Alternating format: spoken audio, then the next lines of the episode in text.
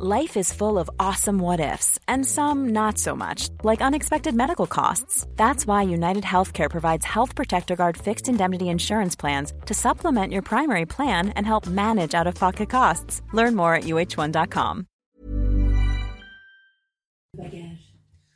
5h59, bienvenue à tous. Merci d'être avec nous. À la une ce matin, un squat à deux pas d'une école maternelle à Noisy-le-Sec. C'est la situation à laquelle font face les parents d'élèves et les riverains qui n'en peuvent plus. Ils ont lancé une pétition. On y revient dès le début de ce journal. L'Ukraine est officiellement candidate à son entrée dans l'Union européenne, une étape symbolique, quatre mois après le début de l'invasion russe. Les 27 ont validé la candidature. Hier à Bruxelles, on va rejoindre Harold Iman en direct de Bruxelles. A tout de suite, Harold. Elisabeth Borne est confiante, c'est ce que la Première ministre a affirmé, mais peut-elle rester chef du gouvernement? Dans un tel contexte Je poserai la question à Marc Baudrier. A tout de suite, Marc. Le Covid va-t-il faire son grand retour pour l'été? Le nombre de contaminations repart à la hausse. 80 000 cas positifs ont été recensés ces dernières 24 heures. Les dernières informations dans notre journal. Mais où est passée la moutarde Depuis plusieurs semaines, les pots de moutarde se font de plus en plus rares. Quelles sont les raisons de cette pénurie? La réponse dans un instant. Et puis les opérateurs téléphoniques vont arrêter de se faire la guerre. Conséquence directe, les tarifs de nos abonnements téléphoniques vont augmenter. On préférait quand ils se faisaient la guerre. On en parle dans le chiffre éco avec Eric de Ritmaten. A tout de suite, Eric. À Noisy-le-Sec, près de Paris, en banlieue parisienne. Un squat sème la terreur près d'une école maternelle. Des parents d'élèves ont lancé une pétition pour demander sa fermeture. Et situé à quelques mètres seulement de l'établissement scolaire, les élèves sont souvent témoins de bagarres d'une extrême violence. Reportage de Valérie Labonne, Thibault Marcheteau et Nicolas Winkler. Ce bâtiment abandonné depuis plusieurs années abrite un squat dont les habitants sèment la terreur dans le quartier. Ils sont surtout devenus le cauchemar de l'école maternelle Petit Prince. Il est là, il a, il a quoi, à 20 mètres de l'école justement, et euh, c'est une problématique. Quoi. Ce voisin qui témoigne anonymement a été témoin de deux bagarres violentes pendant le mois de mai, en pleine heure de classe. Ils sont produits avec euh, couteau, machette, euh, voilà. Et il y a eu l'intervention de la police. Et quand il y a eu l'intervention de la police, il y, en a qui ont jeté des, des couteaux et machettes dans la, dans la cour jardinier qui est juste en bas là, de l'école. Les parents d'élèves ont alors lancé une pétition pour fermer ce squat qui menace la tranquillité de l'école. Elle a à ce jour recueilli plus de 300 signatures. Une démarche que soutient cette autre voisine qui témoigne également anonymement par peur des représailles. Bah, je peux que les comprendre parce que quand mes enfants rentrent de l'école et qu'ils me disent euh, euh, papa est pas là, il est en train de nettoyer le sang devant, les, devant la maison, euh, oui, ça me pose un vrai problème. Mais la mairie et la préfecture qui se sont saisis de l'affaire sont démunis. L'immeuble est une propriété privée et son propriétaire est aux abonnés absents.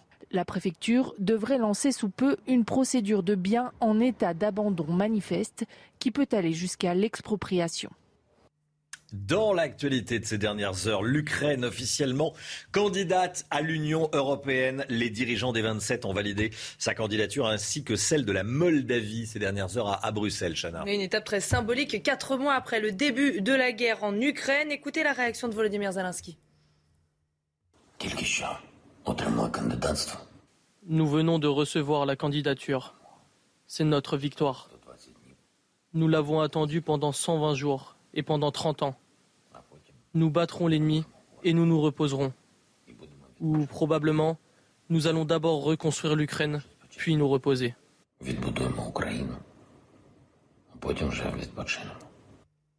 Harold Iman en direct de Bruxelles. Harold, c'est un grand moment symbolique pour l'Ukraine, inimaginable il y a encore quelques mois, il hein, faut bien dire les choses. Tout à fait. Quand Ursula von der Leyen est allée à Kiev avec le morceau de papier qui était euh, le, premier pas euh, dans la bureaucratie, la paperasserie pour euh, l'adhésion, on croyait que c'était juste un coup de bluff médiatique. Mais en fait, on s'y est attelé, tant du côté de Kiev que du côté de Bruxelles. Et bien sûr, Emmanuel Macron euh, poussait très fort en tant que président euh, de, euh, de l'Union européenne en exercice. Et puis voilà, ça a débouché très très vite car en fait l'Ukraine s'était déjà préparée à cette échéance et avait déjà atteint un grand nombre des critères minimums pour pouvoir postuler comme elle l'a fait. Harold, il y a quelques déçus quand même, puisque l'Ukraine est du coup passée devant d'autres pays qui attendaient. Et qui attendent toujours. Alors il y a la Géorgie. Tout à fait, il y a la Géorgie qui n'a pas pu avoir ce statut, mais qui l'a demandé en même temps que l'Ukraine et la Moldavie il y a euh, quelques semaines et qui sent véritablement le souffle de la guerre sur sa frontière, elle qui a déjà connu une invasion russe en 2008. Et puis il y a les pays des Balkans qui n'ont pas su s'arranger euh, entre eux pour pouvoir entrer, euh, faire entrer l'Albanie, la Macédoine du Nord, la Serbie. Donc ces pays des Balkans ont dit ce n'est pas grave, l'Ukraine vit la guerre pour l'instant, nous, non. Merci beaucoup. Merci Harold Diman. On va vous retrouver tout au long de la, la matinale. La crise politique en France, Elisabeth Borne ne se pose pas de questions sur son avenir. C'est ce qu'elle a dit hier soir chez nos confrères de LCI. Regardez, je ne suis pas en train de me poser ce genre de questions. Je suis à l'action. Mon objectif, c'est d'apporter les meilleures réponses aux Français. Ma conviction, c'est que ça se fait dans le dialogue. Elisabeth Borne peut-elle rester au gouvernement? Marc Baudrier avec nous.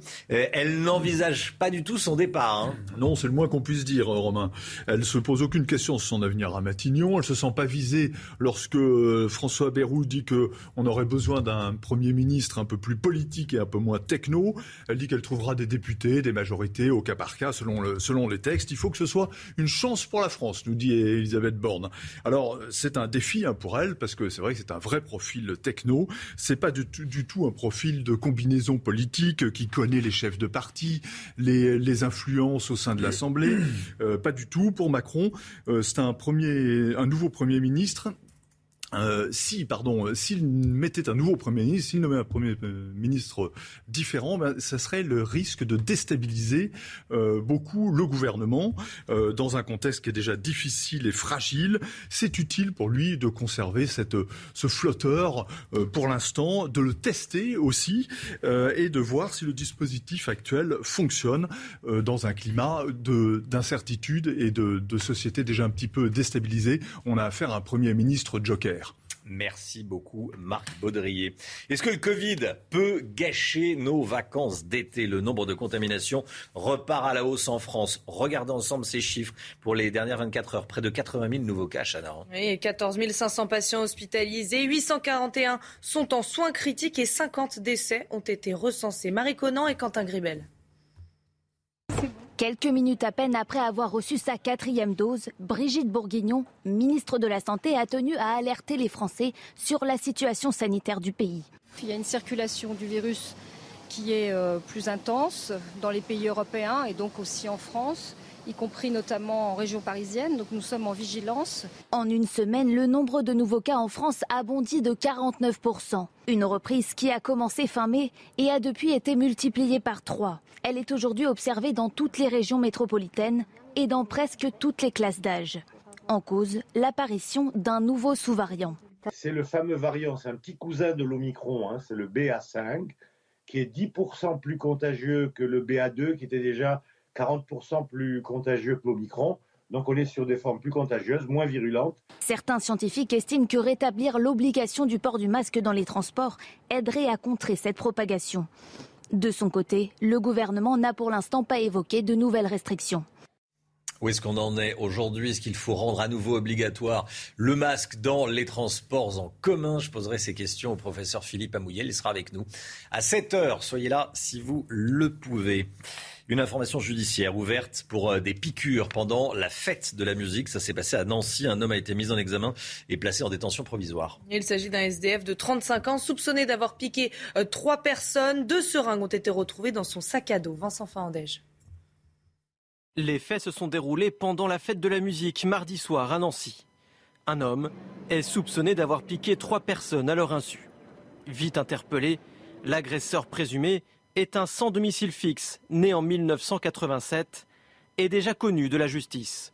Dans son sac, deux seringues ont été retrouvées afin de consommer de la cocaïne, aurait-il expliqué aux enquêteurs. Les victimes, deux femmes et un homme, sont âgés de 17 à 24 ans. Des analyses toxicologiques sont en cours, mais pour le moment, rien ne permet d'affirmer qu'un produit ait été injecté, selon le procureur de la République. L'agresseur présumé a été mis en examen et placé en détention provisoire. Face aux enquêteurs, il aurait nié les faits qui lui sont reprochés. La guerre en Ukraine, on en parle évidemment, elle se poursuit cette guerre en Ukraine. On parlait euh, de l'adhésion de l'Ukraine à l'Union européenne il y a quelques instants. On va parler à présent de cette euh, autre information de ces dernières heures.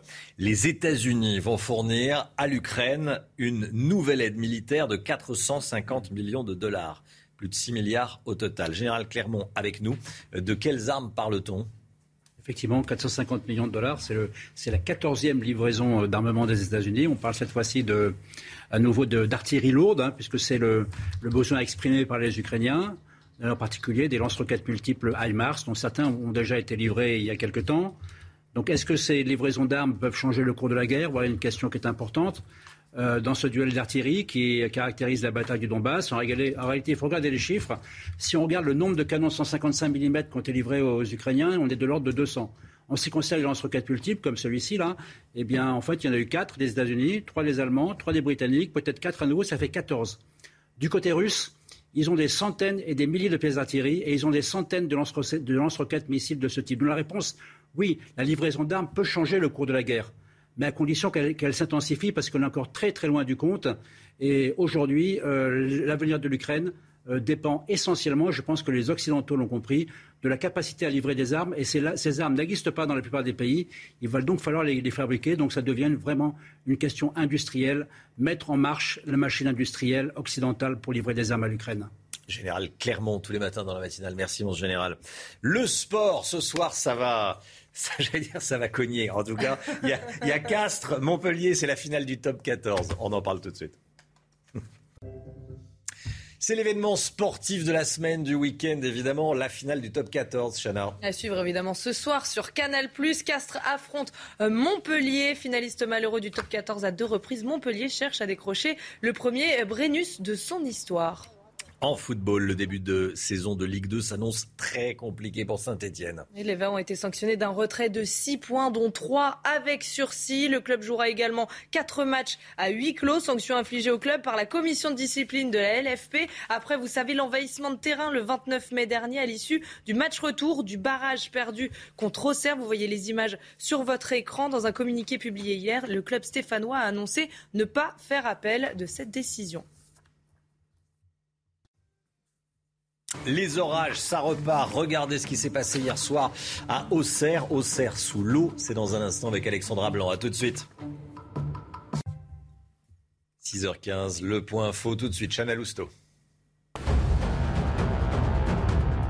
Le chauffeur de camion qui a renversé volontairement un cycliste en janvier dernier en Charente-Maritime a été condamné à trois ans de prison, dont deux avec sursis. L'homme de 50 ans est également accusé de violence volontaire après être descendu de son véhicule pour frapper la victime. Il a été condamné à une obligation de soins et a versé 6 700 euros au plaignant. Son permis de conduire a été annulé et il ne pourra pas le passer pendant deux ans. 330 cas de variole du singe confirmés en France, dont une grande majorité en Ile-de-France. Parmi eux, une femme a été contaminée par le virus, une première dans l'Hexagone. Jusqu'à maintenant, la variole du singe concernait majoritairement des hommes homosexuels. Dans le monde, 3200 cas ont été recensés. New York vend debout contre l'arrêt de la Cour suprême sur les armes à feu. Concrètement, cet arrêt autorise n'importe qui à porter une arme sur lui dans la rue du moment qu'il l'a acheté légalement, ce qui était interdit jusqu'à présent par une loi spécifique à l'État de New York. Joe Biden s'est dit profondément déçu par cette décision contraire au bon sens. Les orages, ils ont été encore nombreux cette nuit dans les euh, trois quarts du pays au programme de la grêle, des orages. Euh, et avec euh, ces orages, des trompes d'eau, comme ce fut le cas hier soir à Auxerre, Alexandra Blanc. ces intempéries, on y assiste depuis le début de la semaine. Ça va continuer encore aujourd'hui? Oui, ça continue hein, d'ailleurs ce matin, puisque sept départements restent placés sous surveillance, notamment le Tarn, l'Aveyron ou encore le Centre-Est, avec donc des orages de nouveau localement violents attendus. Alors, retour sur ces orages hier avec donc au programme évidemment, vous l'avez dit Romain, de la grêle, des orages, mais également des trompes d'eau. Regardez hier du côté de Narbonne dans l'Aude, parfois on a eu l'équivalent d'un mois de pluie en seulement Ça c'était quand, Alexandra C'était hier soir. Regardez ces images du côté d'Auxerre où il est tombé l'équivalent d'un mois de pluie en seulement une heure. Des dégâts donc considérables et ça concerne les trois quarts du pays. Ce ne sont pas forcément des orages qui sont localisés par exemple dans le sud-ouest ou encore sur le nord. Là, c'est vraiment les trois quarts du pays qui sont donc concernés par ces orages. Hier, on a eu donc des orages du côté de Narbonne, du côté d'Auxerre. On a eu également des orages dans l'Aude ou encore euh, du côté euh, de l'Isère avec donc ces orages, mais également ces fortes chutes de grêle. Et ça va continuer également aujourd'hui. On a toujours ces conflits de masse d'air et ce temps particulièrement instable. À titre d'exemple, on a eu 34 000 impacts de foudre entre hier soir et cette nuit, avec donc, regardez, ces impacts de foudre qui concernent quasiment les trois quarts du pays. C'est assez rare pour être souligné parce que d'habitude, ces, dégradations orageuses se cantonnent plus ou moins à une ou deux régions et non aux trois quarts du pays. Merci Alexandra. Après l'huile de tournesol, place à la pénurie de moutarde. Depuis plusieurs semaines, les pots de moutarde se font rares, voire sont totalement absents des rayons de supermarché. En cause, une faible récolte des graines aggravée par la guerre en Ukraine. Évidemment, les magasins ont du mal à s'approvisionner. Illustration dans les Hauts-de-Seine avec Léo Marcheguet, Laura Lestrat et Adrien Spiteri. Dans les rayons des supermarchés, les pots de moutarde sont de plus en plus rares. Alors les consommateurs doivent changer leurs habitudes. Bah, je vais dans des épiceries euh, un petit peu plus chères, donc des épiceries de luxe, euh, et j'achète un petit pot de moutarde au lieu d'acheter un gros pot de moutarde. À l'origine de cette pénurie, des événements météorologiques au Canada et en France qui ont grandement perturbé les récoltes de graines. Cette pénurie a été causée par euh, un dôme de chaleur au Canada en 2021 au mois de juillet. Et le deuxième phénomène, c'est que la récolte bourguignonne n'a pas été très bonne depuis trois ans. Et l'année dernière en particulier, on a souffert d'un hiver un peu trop humide. Et puis ensuite, il y a eu l'épisode de gel des 7, 8 et 9 avril. Avec la guerre, impossible non plus de se tourner vers la Russie et l'Ukraine, deux grands exportateurs de graines de moutarde. Ce spécialiste pointe du doigt la dépendance de la France dans ce secteur qui arrive, le phénomène, quand tu es dépendant d'un seul endroit dans le monde, ça peut être dangereux, parce que quand il y a un, accident climatique ou une problématique particulière, hein, du transport ou des choses comme ça, donc si demain euh, il y avait deux endroits avec euh, une production assez forte, ça pourrait intéresser tout le monde. Avec la pénurie, le prix du pot de moutarde a augmenté de 9% en un an. Voilà, si, vous tombez sur de la moutarde quand vous faites vos courses, achetez-en euh, parce que c'est une denrée rare en ce moment et Dieu sait que c'est bon. Allez, on va parler euh, prix de nos abonnements au téléphone portable. Ça va grimper, c'est tout de suite. Le chiffre écho avec la fin des prix bas pour les abonnements dans le téléphone portable. Éric de Ritmaten avec nous, ça veut dire que les prix vont grimper. Vous avez des chiffres hein? Oui, c'est un peu la fin d'une histoire. Vous savez, ces abonnements euh, en dessous de 10 euros, euh, bah, c'est terminé. Hein. Tous les opérateurs ont annoncé une hausse. Alors ça va passer euh, de 9,99 pour le moins cher à 11,99. Et puis là, vous voyez pourquoi je vous ai mis ces chiffres. C'est parce que ça, c'est ce que représentent les abonnements, l'abonnement moyen en France. 13 euros seulement, j'allais dire, alors qu'en Allemagne, il est à 45 et aux États-Unis 63 par personne et par mois. Donc là, il y a un vrai problème pour les opérateurs qui n'ont plus suffisamment de rémunération. Alors en plus de cela, les prix augmentent. Premièrement, consommation électrique, on le vit tous. L'électricité coûte plus cher. Il en faut pour émettre et circuler les ondes et les opérateurs payent plus cher. Deuxièmement, la 5G qui se développe. Il faut investir. Et donc, euh, ils ont besoin d'emprunter, les opérateurs, pour donner confiance au marché. Il faut qu'ils montrent qu'ils font du cash, comme on dit, et qu'ils gagnent de l'argent. Et puis, euh, la nouveauté, c'est que la rentabilité a disparu parce que les impôts ont augmenté. Vous savez que plus vous avez de pylônes, vous devez payer plus d'impôts. C'est ce que vivent les opérateurs. Donc, ils ont décidé tous d'augmenter les tarifs. Chez SFR, par exemple, on va passer de 10 à 13 euros le forfait de base. Chez Bouygues, de 9,99 à 12,99. Voilà, il y aura encore des, appels, vraiment des, des, des prix d'appel très bas, mais il faut bien. Qu'est-ce qui va se passer quand on a son abonnement à autour d'une dizaine d'euros? Il va augmenter ou, ou c'est pour les nouveaux abonnés? Si, si, alors c'est pour les nouveaux abonnés. Et puis, vous savez, il y a quand même très souvent des dépassements de forfait parce que plus les abonnements sont bas, hmm. dès que vous, vous dépassez un nombre de SMS ou vous commencez à télécharger euh, des ah, événements lourds, vous avez dire oui mais sur les forfaits de base à 9 euros, c'est pas toujours euh, illimité. Hein, vous savez, vous avez quand même. Enfin voilà. En tout cas, moi je vous annonce qu'ils vont augmenter. Maintenant, vous aurez toujours des exceptions, mais cette guerre des prix qui faisait qu'on vous promet un abonnement à, à 5 euros par exemple, ça il faut vraiment se dire c'est terminé. Les orages. Auxerre sous l'eau, Narbonne sous l'eau, énormément d'eau encore ces dernières heures. On, voit ça en détail dans un instant avec Alexandra Blanc. Tout de suite, c'est la météo des plages. Alexandra Blanc, vous nous emmenez à Auxerre, beaucoup d'eau. Hein. Oui, où il est tombé l'équivalent d'un mois de pluie en seulement une heure. Des trompes d'eau hier soir, avec donc au programme ces orages très localisés qui ont donc engendré de fortes inondations, euh, notamment, vous le voyez, du côté d'Auxerre dans Lyon. On a eu également des orages entre le sud-ouest, le centre-est ou encore une activité électrique particulièrement orageuse du côté de l'Alsace, avec donc beaucoup, beaucoup euh, d'orages une nouvelle fois hier. D'ailleurs, sept départements restent placés sous surveillance, avec donc des départements euh, du Tarn ou encore de l'Aveyron sous surveillance, mais également ceux du centre-est, avec de nouveau des orages attendus ce matin, mais également euh, cet après-midi. Alors, toujours cette activité électrique particulièrement intense, avec toujours de l'instabilité ce matin entre le sud-ouest et le nord-est du pays. On retrouve en revanche un temps un petit peu plus clément sur la façade ouest et toujours du beau temps entre le golfe du Lion, les Alpes du Sud, la région PACA ou encore la Corse dans l'après-midi. De nouveau des orages. Et oui, on n'en a pas terminé avec ces orages et cette grêle, mais principalement cette fois-ci sur l'est du pays, puisqu'on va retrouver à l'arrière un ciel de traîne un peu plus calme et surtout de belles éclaircies en allant euh, vers le Bordelais ou encore le midi toulousain. Les températures ce matin plutôt douces pour la saison, avec en moyenne 16 degrés euh, pour Nancy, 16 degrés également à Toulouse ou encore 17 degrés à Lyon. Et dans l'après-midi, les températures dégringolent sur les régions du Nord regardez seulement 23 à Paris, 23 à Lille, 21 degrés près des côtes de la Manche en moyenne et vous aurez 29 degrés à Marseille et localement 28 degrés à Montpellier. La suite du programme, le week-end ne s'annonce pas estival, loin de là. Au programme des orages, de la grêle et des températures un petit peu en baisse. CNews, 6h29. Merci d'être avec nous. Merci d'avoir choisi CNews pour démarrer votre journée de vendredi 24 juin. À la une ce matin, un nouveau refus d'obtempérer dans la région de Lille. Des policiers percutés par un véhicule.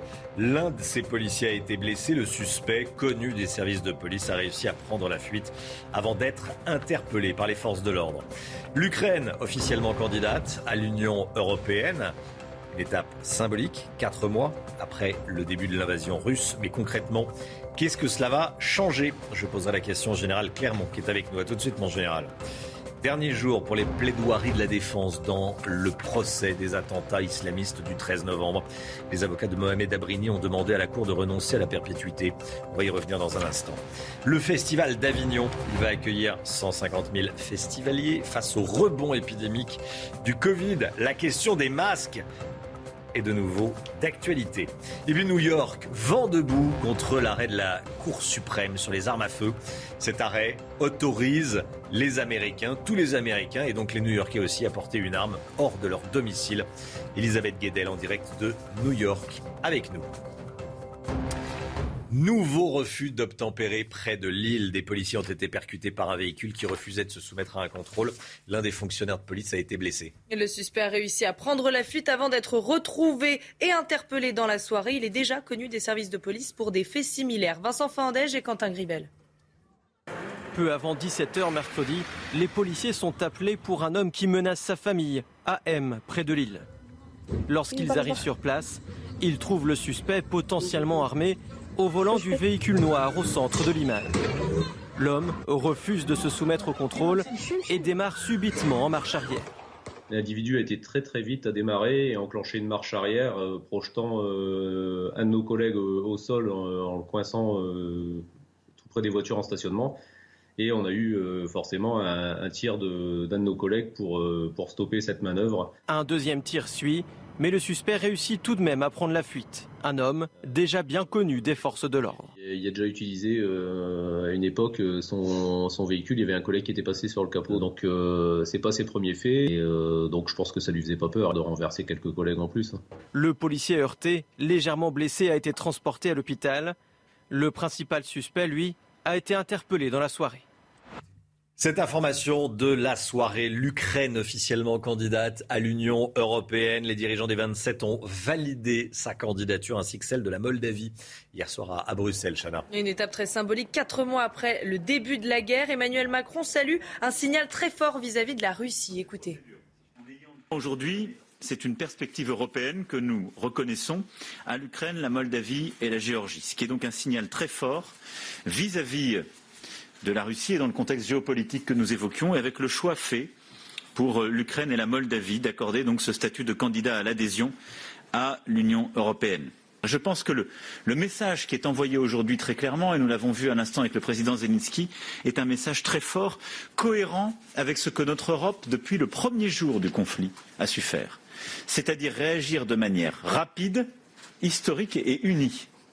L'Union européenne, donc, qui valide la candidature de, l'Ukraine. Général, clairement avec nous, l'aspect militaire. Euh, concrètement, qu'est-ce que ça va changer pour l'Ukraine? Ça va changer le fait que.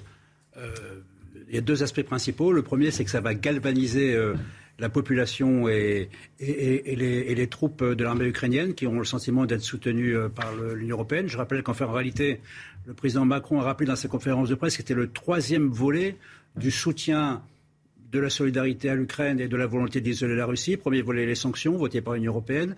Deuxième volet, l'aide financière, humanitaire et militaire euh, dispensée par l'Union européenne. Et troisième volet, cette main tendue à l'Ukraine, qui est un geste symbolique, mais un geste très puissant, qui va conforter les, Ukrainiens dans leur combat contre la Russie. Après, il y a un, un effet pervers de cette décision, euh, c'est que c'est une véritable euh, humiliation, un, un, véritable camouflet pour la Russie. Et, et on sait que Poutine euh, a l'habitude de réagir, donc je pense qu'il faut s'attendre à des représailles, des représailles militaires sur le terrain, mais éventuellement des représailles également économiques euh, mmh. de la part de la, de la Poutine qui ne laissera pas cette, cette décision impunie euh, par rapport aux objectifs qui est celui de faire de l'Ukraine un, un sous-élément de la Russie. Merci, mon général. La France pourrait se passer du gaz russe. Vous avez bien entendu, face à la baisse des approvisionnements, la France serait dans une situation plus favorable que celle de ses voisins. Regardez ce qu'a dit la ministre de la Transition énergétique Agnès Pannier-Runacher hier soir. Dans l'absolu, nous pourrions nous passer du gaz russe. Ça suppose que tous les méthaniers arrivent à l'heure et que nous puissions remplir confortablement notre stock stratégique de gaz. Cette information de la nuit, un homme a ouvert le feu près des Champs-Élysées à Paris, Chana. Oui, ça s'est passé vers 22h rue Pierre Charon dans un bar à Chicha. Deux personnes ont été blessées. Le tireur a pris la fuite et une enquête a été ouverte. Le procès des terroristes islamistes du 13 novembre, dernier jour pour les plaidoiries de la défense aujourd'hui.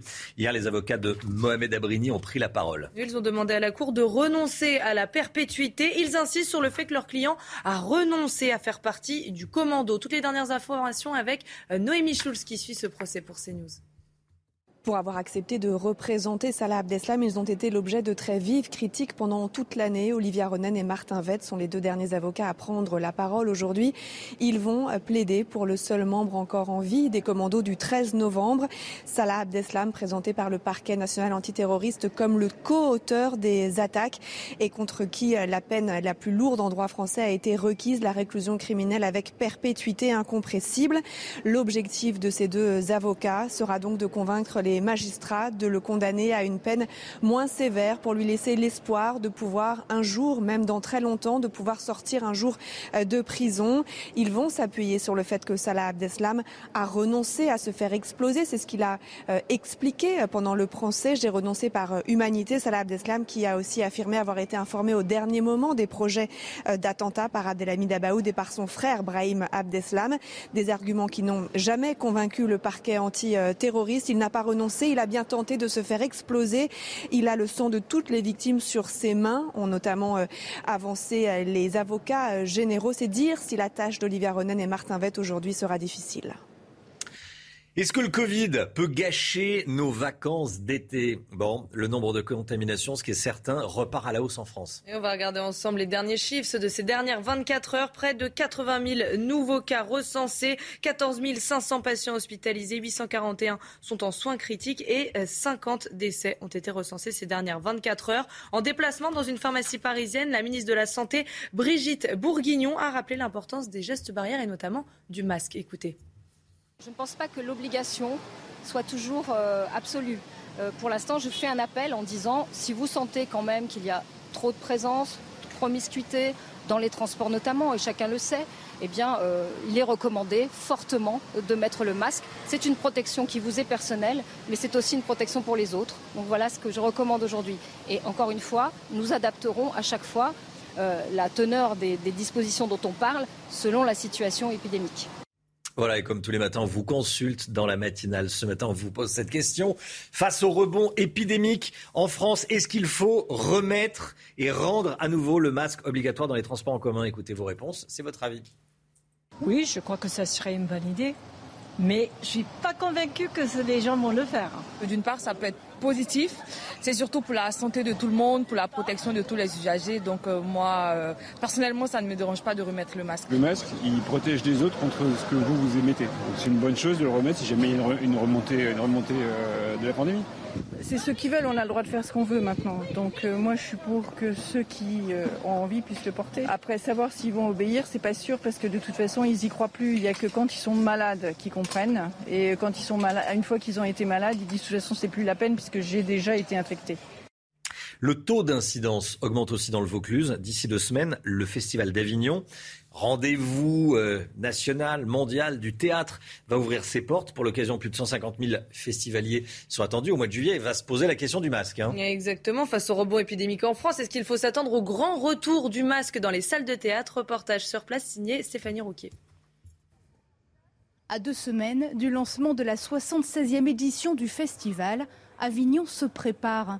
Les affiches commencent à fleurir sur les murs, les théâtres montent les décors. Il faut des prolongs avec C'est du matin jusqu'au soir, il y, a, il y a sept représentations. Un programme chargé, des comédiens comblés, seule ombre au tableau, la Covid. Depuis trois semaines, le taux d'incidence dans le Vaucluse augmente. Aujourd'hui, il dépasse les 300. Il était à 20 l'an dernier à la même période. Alors certains professionnels de la santé recommandent le retour du masque dans les théâtres à partir du moment où c'est obligatoire. Je ne le souhaite pas, mais, mais nous respecterons euh, la loi. Mais les Avignonnais et les spectateurs sont-ils prêts à remettre le masque? S'il faut, je le ferai. On l'a bien fait pendant deux ans maintenant. Je ne vois pas pourquoi on ne voudrait pas le refaire. Ah oui, oui, oui volontiers, absolument. Oui, si c'est nécessaire, euh, je ne vois pas pourquoi on devrait s'en interdire. Tout faire pour éviter un rebond de l'épidémie. Durant ce mois de juillet, Avignon attend plus de 150 000 festivaliers. Voilà, port du masque recommandé. Ce qui est certain, c'est que si on se sent un peu euh, malade, il faut, le, il faut le porter, il faut se tester, il faut euh, le porter. D'ailleurs, soyez là hein, à 7 heures si vous le pouvez. On sera avec le professeur Philippe Amouyel, invité de la matinale. Professeur Philippe Amouyel, à 7 heures, on fera un point sur l'épidémie de, euh, de Covid avec lui. Allez, le sport, tout de suite. Événement ce soir sur Canal+. C'est la finale du top 14, on parle rugby. La finale du top 14 de rugby Castres Montpellier. Vous l'avez dit, c'est l'événement sportif de la semaine à suivre évidemment ce soir sur Canal+. Finaliste malheureux du top 14 à deux reprises, Montpellier cherche à décrocher le premier Brennus de son histoire. Et puis en football, le début de la saison de Ligue 2 s'annonce très compliqué pour Saint-Etienne. Et les Verts ont été sanctionnés d'un retrait de 6 points, dont 3 avec sursis. Le club jouera également 4 matchs à huis clos. Sanction infligée au club par la commission de discipline de la LFP. Après, vous savez, l'envahissement de terrain le 29 mai dernier. Vous voyez les images sur votre écran à l'issue du match retour du barrage perdu contre Auxerre. Dans un communiqué publié hier, le club stéphanois a annoncé ne pas faire appel de cette décision. Les grêlons, on en parle beaucoup évidemment, ils tombent euh, ils causent des dégâts. Vous savez, on parle de, de grêlons gros comme une balle de golf, gros comme une orange, comme une boule de pétanque. Comment se forment-ils ces grêlons? Eh bien, on entendra les explications d'Alexandra Blanc dans un instant. À tout de suite. C'est News, il est 6h44. Bon réveil à tous. Merci d'être avec nous. Tout de suite, le point info. Un réseau de voleurs démantelé au Trocadéro à Paris. C'est une information de nos confrères du Parisien ce matin. Téléphone portable, chaîne en or ou encore ordinateur. Un groupe de 17, de 17 mineurs isolés soupçonnés d'avoir volé des touristes étrangers. Ces jeunes voleurs auraient agi sous la menace de sept Algériens plus âgés qui les maltraitaient et les droguaient. Ces têtes pensantes du réseau ont été mises en examen et écrouées. Une information judiciaire ouverte pour des piqûres pendant la fête de la musique. Ça s'est passé à Nancy. Un homme a été mis en examen et placé en détention provisoire. Il s'agit d'un SDF de 35 ans soupçonné d'avoir piqué trois personnes. Deux seringues ont été retrouvées dans son sac à dos. Attention, si vous prenez les transports en commun ce matin en Ile-de-France, des perturbations sont attendues après un appel à la grève de la RATP et de la SNCF. Les lignes A, C et D du RER e vont être particulièrement touchées et seulement un train sur trois circulera sur les lignes H, J, L et R du Transilien. Les orages, ils ont été nombreux cette nuit sur les trois quarts du pays. Par endroits, la grêle a fait de gros dégâts. Les grêlons de la taille d'une balle de golf, ça on l'a entendu mille fois, euh, qui ont parfois dépassé donc les, les 5 cm. Alexandra Blanc, avec nous. Quand se forment ces grêlons alors, petite explication un petit peu plus scientifique. Alors, au programme des grêlons, évidemment, cette semaine, de la grêle, des orages, on va vous expliquer comment se forme cette grêle. Alors, c'est très simple. On a d'une part euh, un air chaud qui remonte du sol. Donc, l'air chaud remonte du sol et dans les nuages, eh bien, il y a euh, de l'eau, il y a des gouttes de pluie et petit à petit, les gouttes de pluie remontent un petit peu plus en altitude et donc, conséquence, ces gouttes de pluie ont tendance à geler. On a également des courants ascendants et descendants, un petit peu euh, comme dans l'avion avec les avions qui détournent les cumulonimbus pour ne pas justement être confrontés à ces euh, courants ascendants et descendants. Donc la grêle remonte, redescend, remonte, redescend. Et donc petit à petit, la balle, la taille des grêlons euh, continue en fait de, grain, pardon, est déterminée par la durée euh, de leur séjour dans les nuages. Et actuellement, les cumulonimbus mesurent en moyenne 10 km. C'est-à-dire que ces grêlons sont particulièrement gros parce que la grêle reste très longtemps dans ces nuages qui donc sont particulièrement longs et donc forcément, quand cette grêle est trop lourde, elle tombe au sol et surtout la grêle n'a pas le temps de dégeler puisque ces grêlons tombent à une rapidité extrême et donc forcément leur chute étant très rapide, cela empêche leur dégel. Merci beaucoup Alexandra Blanc. Voilà, et puis point météo dans, un instant. Il y a encore des départements en vigilance orange. New York, vent debout contre l'arrêt de la Cour suprême euh, sur les, armes à feu. Concrètement, cet, arrêt autorise les Américains, donc les New-Yorkais, à sortir armés de leur domicile, ce qui était interdit jusqu'à présent par une loi spécifique à l'État de New York. La Cour suprême a dit euh, que cette loi était illégale. Elisabeth Guedel en direct de New York. Bonjour Elisabeth. Eh, concrètement, n'importe qui à New York pourra désormais porter une arme sur lui dans la rue, dans le métro, euh, du moment qu'il l'a acheté légalement, bien sûr. Hein. Oui, effectivement.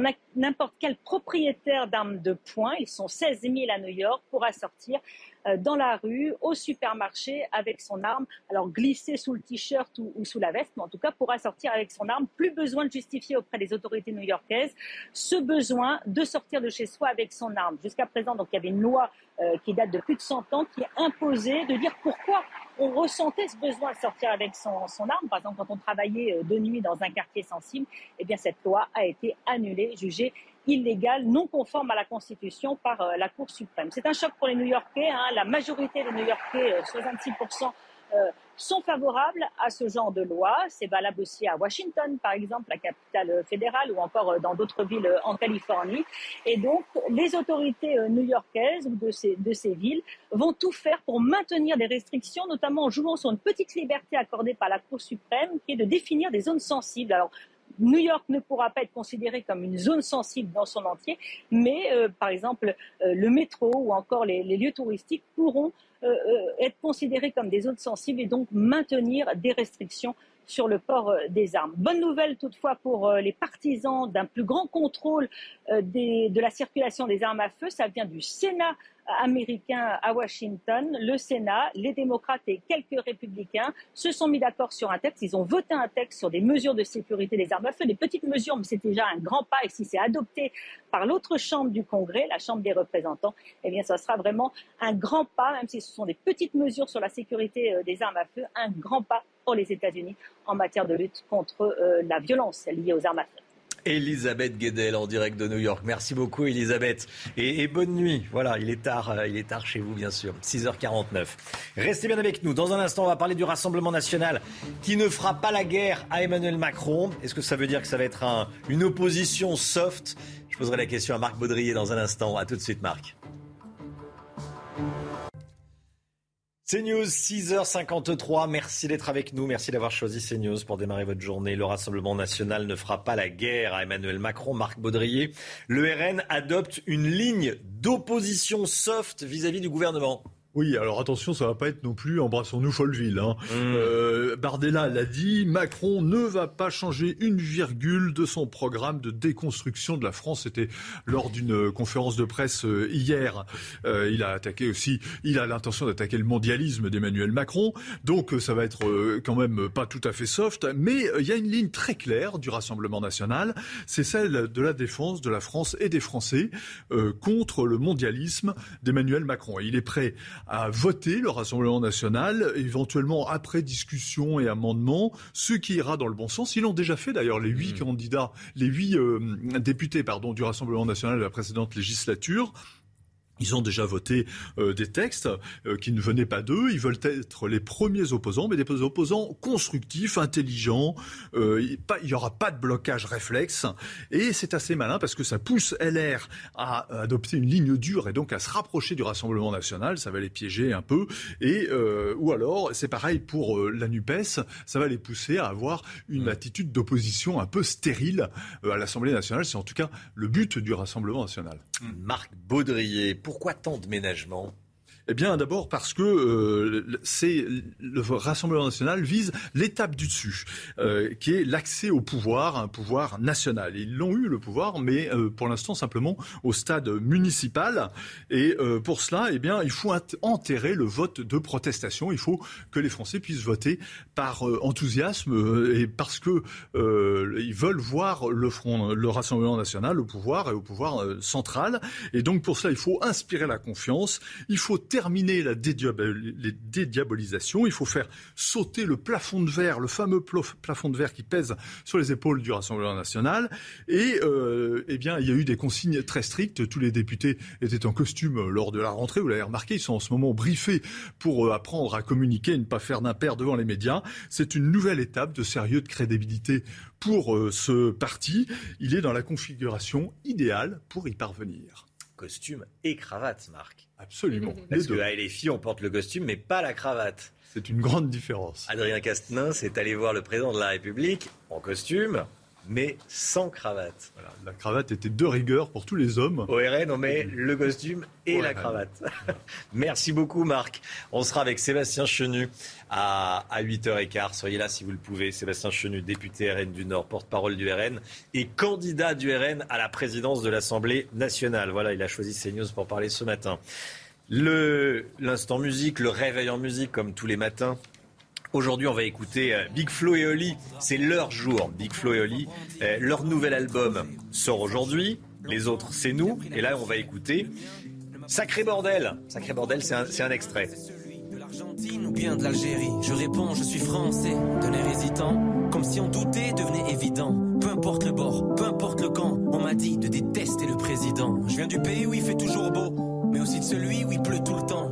Dis-moi de qui je suis le descendant. Des collabos ou bien des résistants? Autant de cons que de complexes. Si je pars, vous allez pas manquer. Mais à l'autre bout du monde, premier réflexe. Je cherche s'il y a des Français. J'aime la France. Comme une tante avec qui je suis pas toujours d'accord, qui fait trop peu d'efforts. Mais pour qui je chialerai toutes les larmes de mon corps à sa mort? T'as vu depuis combien de temps ça dure? Amour ou haine, c'est pas une mince affaire. La police, celle des sales bavures ou celle en première ligne à l'hyper cachère voir ailleurs, prendre du recul, essayer de couper la poire en deux. Voilà, le duo va fêter la sortie de son nouvel album avec un concert événement ce soir à l'accord Arena. Voilà, c'est quand je vous dis que c'est leur jour, nouvel album et concert euh, ce soir. Allez, 6h57, le temps, Alexandra Blanc.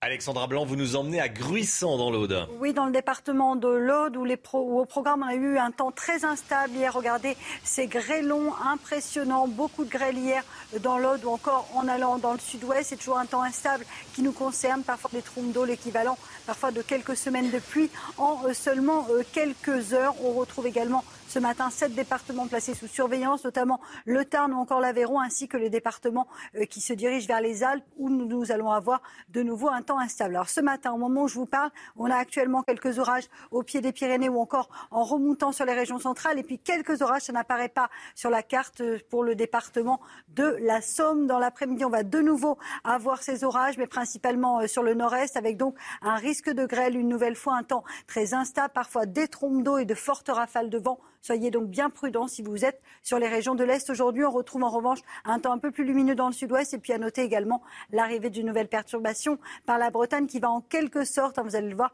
gâcher le week-end. Alors les températures sont plutôt douces pour la saison avec 17-18 degrés pour le bassin parisien, 6 degrés pour le Pays Basque ou encore 21 à Marseille. Et dans l'après-midi, les températures dégringolent au nord. On repasse légèrement en dessous des normales de saison. On est bien loin des 35 degrés d'il y a seulement quelques jours avec 23 degrés à Paris ou encore pour Dijon. Vous aurez 26 degrés euh, pour Toulouse et localement 29 degrés à Marseille. La suite du programme des conditions météo Mossad ce week-end, ça ne sera pas le grand beau avec tout un défilé de perturbations. C'est News, 6h59. Bienvenue à tous. Merci d'être avec nous à la une ce matin. Écoutez bien, un squat à deux pas d'une école maternelle à Noisy-le-Sec. C'est la situation à laquelle font face les parents d'élèves et les riverains qui n'en peuvent plus. Ils ont lancé une pétition. Reportage dans quelques instants. L'Ukraine est officiellement candidate à son entrée dans l'Union européenne. Une étape symbolique, quatre mois après le début de l'invasion russe. Les 27 ont validé la candidature hier à Bruxelles où nous rejoindrons dans un instant Harold Iman. A tout de suite Harold. Elisabeth Borne est confiante, c'est ce que la Première ministre a affirmé, mais peut-elle rester chef du gouvernement dans un tel contexte? On verra cela dans ce journal. Le Covid va-t-il faire son grand retour pour cet été? Ce qui est certain, c'est que le nombre de contaminations repart à la hausse.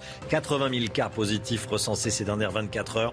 On sera en direct avec le professeur Philippe Amouyel. Bonjour professeur. Et à tout de suite. Les opérateurs téléphoniques vont arrêter de se faire la guerre. Conséquence directe, les tarifs de nos abonnements téléphoniques vont augmenter. On préférait quand ils se faisaient la guerre. On en parle dans le chiffre écho avec Eric de Ritmaten. À tout de suite Eric. Et puis 15 à 20% des ponts en France seraient en mauvais état. Comment peut-on pallier ce problème? Le résoudre. Je poserai la question à Pierre Chasseret juste avant 7h30. À Noisy-le-Sec, près de Paris, un squat sème la terreur près d'une école maternelle. En tout cas, ceux qui habitent ce squat sèment la terreur. Des parents d'élèves ont lancé une pétition pour demander sa fermeture. Et situé à quelques mètres seulement de l'établissement scolaire, les élèves sont souvent témoins de bagarres d'une extrême violence. Reportage de Valérie Labonne, Thibault Marcheteau et Nicolas Winkler. Ce bâtiment abandonné depuis plusieurs années abrite un squat dont les habitants sèment la terreur dans le quartier. Ils sont surtout devenus le cauchemar de l'école maternelle Petit Prince. Il est là, il a, il a quoi, 20 mètres de l'école justement, et euh, c'est une problématique. Quoi. Ce voisin qui témoigne anonymement a été témoin de deux bagarres violentes pendant le mois de mai, en pleine heure de classe. Ils sont produits avec euh, couteau, machette, euh, voilà.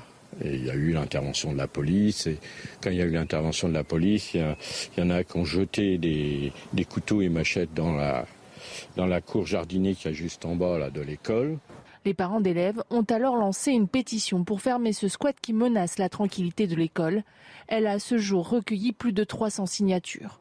Une démarche que soutient cette autre voisine qui témoigne également anonymement par peur des représailles. Ben, je peux que les comprendre parce que quand mes enfants rentrent de l'école et qu'ils me disent euh, euh, papa est pas là, il est en train de nettoyer le sang devant, les, devant la maison, euh, oui, ça me pose un vrai problème. Mais la mairie et la préfecture qui se sont saisis de l'affaire sont démunis. L'immeuble est une propriété privée et son propriétaire est aux abonnés absents. La préfecture devrait lancer sous peu une procédure de biens en état d'abandon manifeste qui peut aller jusqu'à l'expropriation. L'Ukraine, l'Ukraine officiellement candidate à l'Union européenne. Les dirigeants des 27 ont validé sa candidature ainsi que celle de la Moldavie. Une étape très symbolique, quatre mois après le début de la guerre. Bien sûr, écoutez la réaction de Volodymyr Zelensky, le président ukrainien, qui chuchote cette nuit. Nous venons de recevoir la candidature. C'est notre victoire. Nous l'avons attendue pendant 120 jours et pendant 30 ans. Nous battrons l'ennemi et nous nous reposerons. Ou probablement, nous allons d'abord reconstruire l'Ukraine, puis nous reposer.